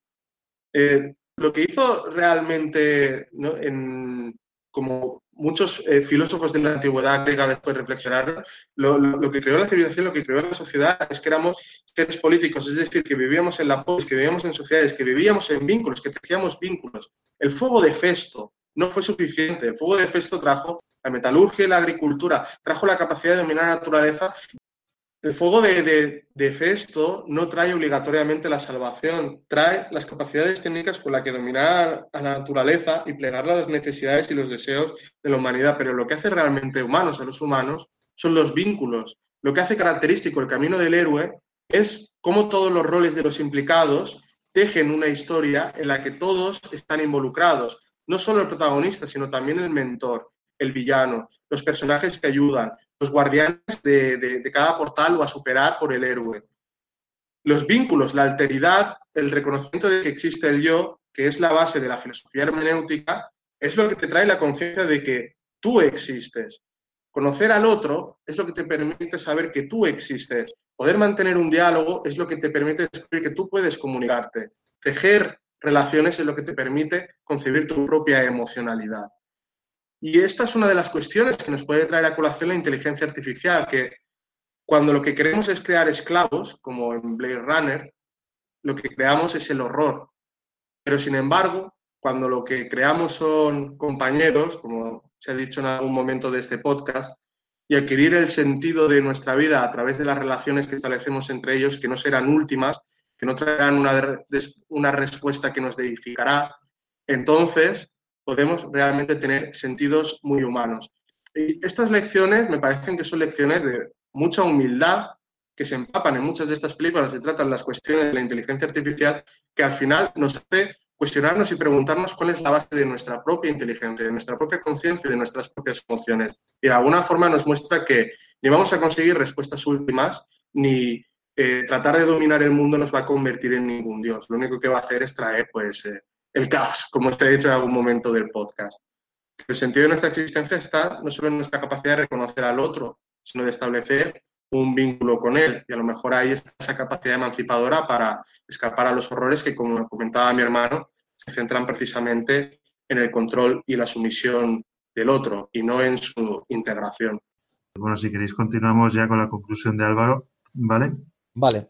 Bueno, para concluir, me da la sensación que que la inteligencia artificial es una, es una vía de sentido único.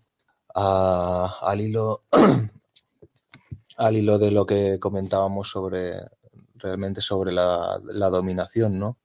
Porque pienso que, bueno, ¿por qué tienen necesariamente que tener la conciencia que, que, nosotros conocemos, ¿no? Ese tipo de conciencia, una vez sean conscientes de su propia realidad y de su, de su propio eh, estar, ¿no? Con nosotros.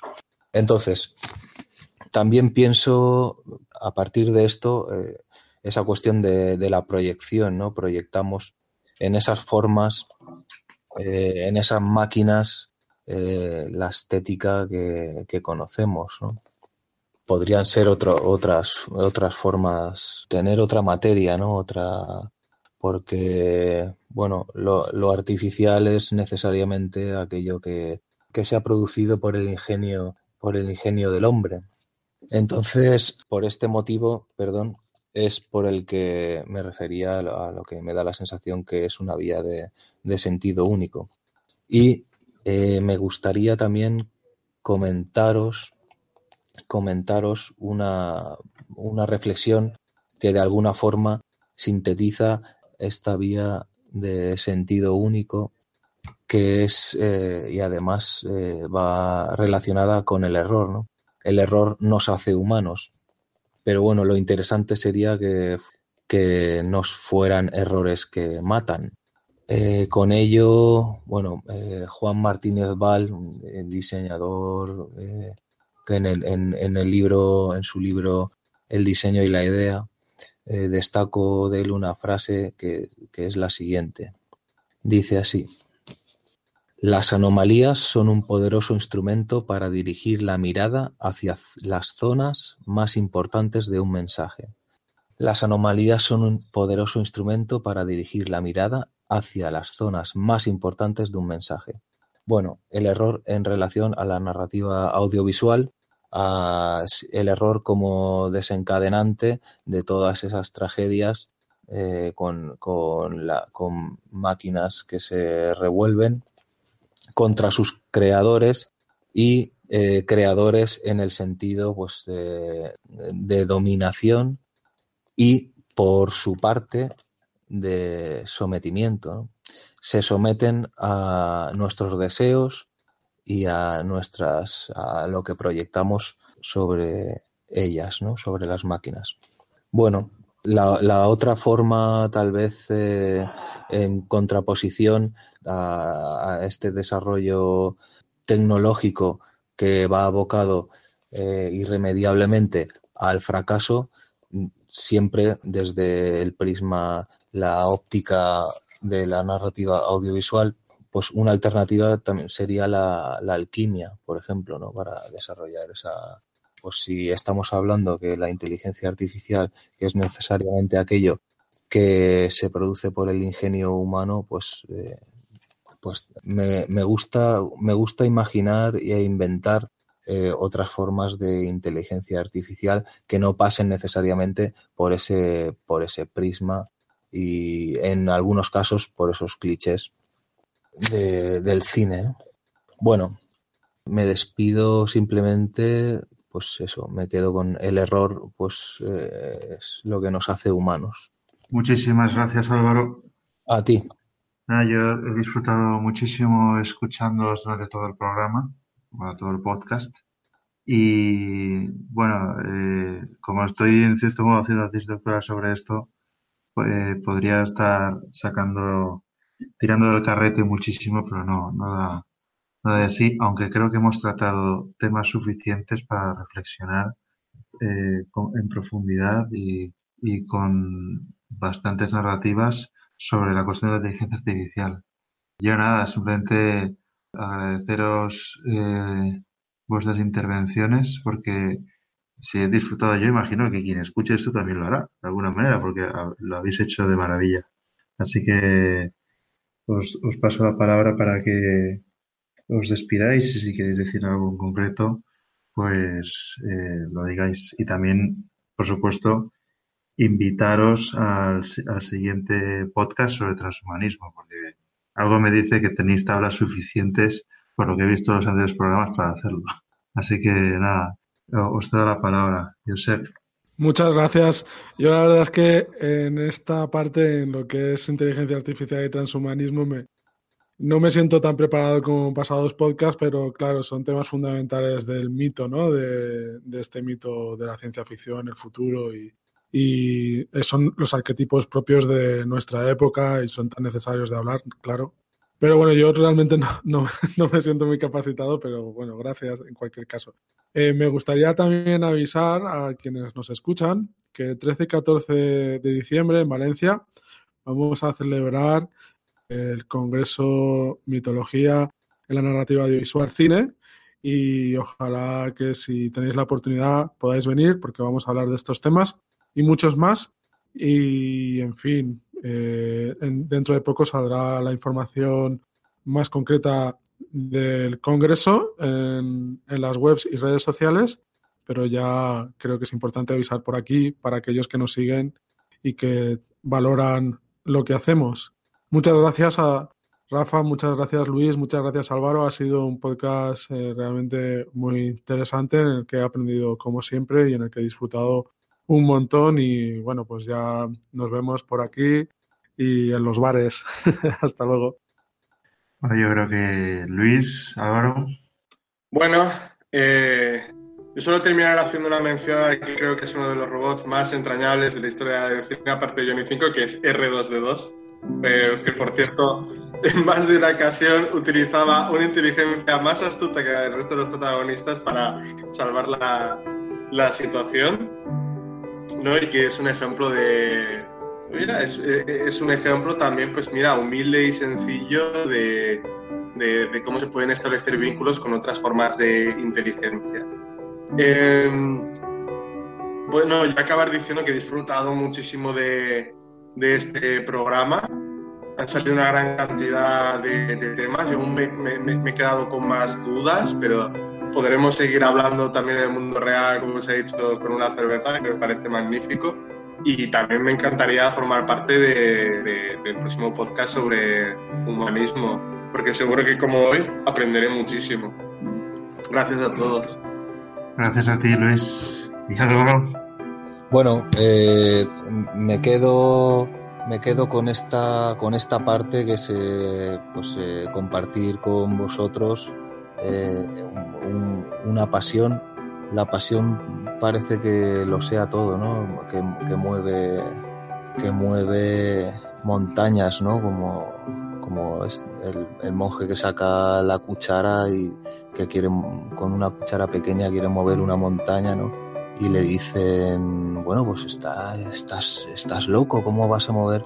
Y responde, bueno, por lo menos he cogido la cuchara y, voy, a intentarlo, ¿no?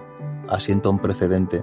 Entonces, eh, esta cuerda me parece maravillosa y me parece fantástico compartirla con vosotros y con los escuchantes también y espero que hayan disfrutado. Hombre, yo lo que puedo decir es que sí que he disfrutado mucho con todos vosotros y, y nada, que yo creo que parte de ese disfrute se debe a que no somos inteligencias artificiales, ya que podemos jugar a, plantear hipótesis y, y, narrativas y reflexionar sobre ellas. Y eso es lo que en cierto modo abre el futuro y hace que sea una, una promesa humana, ¿no? Entonces, nada, simplemente agradecer también a, quienes han llegado a este punto del programa pues su paciencia y e invitarles a escuchar los que ya se han grabado y los siguientes. Y así que nada, eh, eh, me despido y en nombre de todos también despido el programa. Eh, un, un saludo muy cordial y hasta la próxima. Hasta la próxima.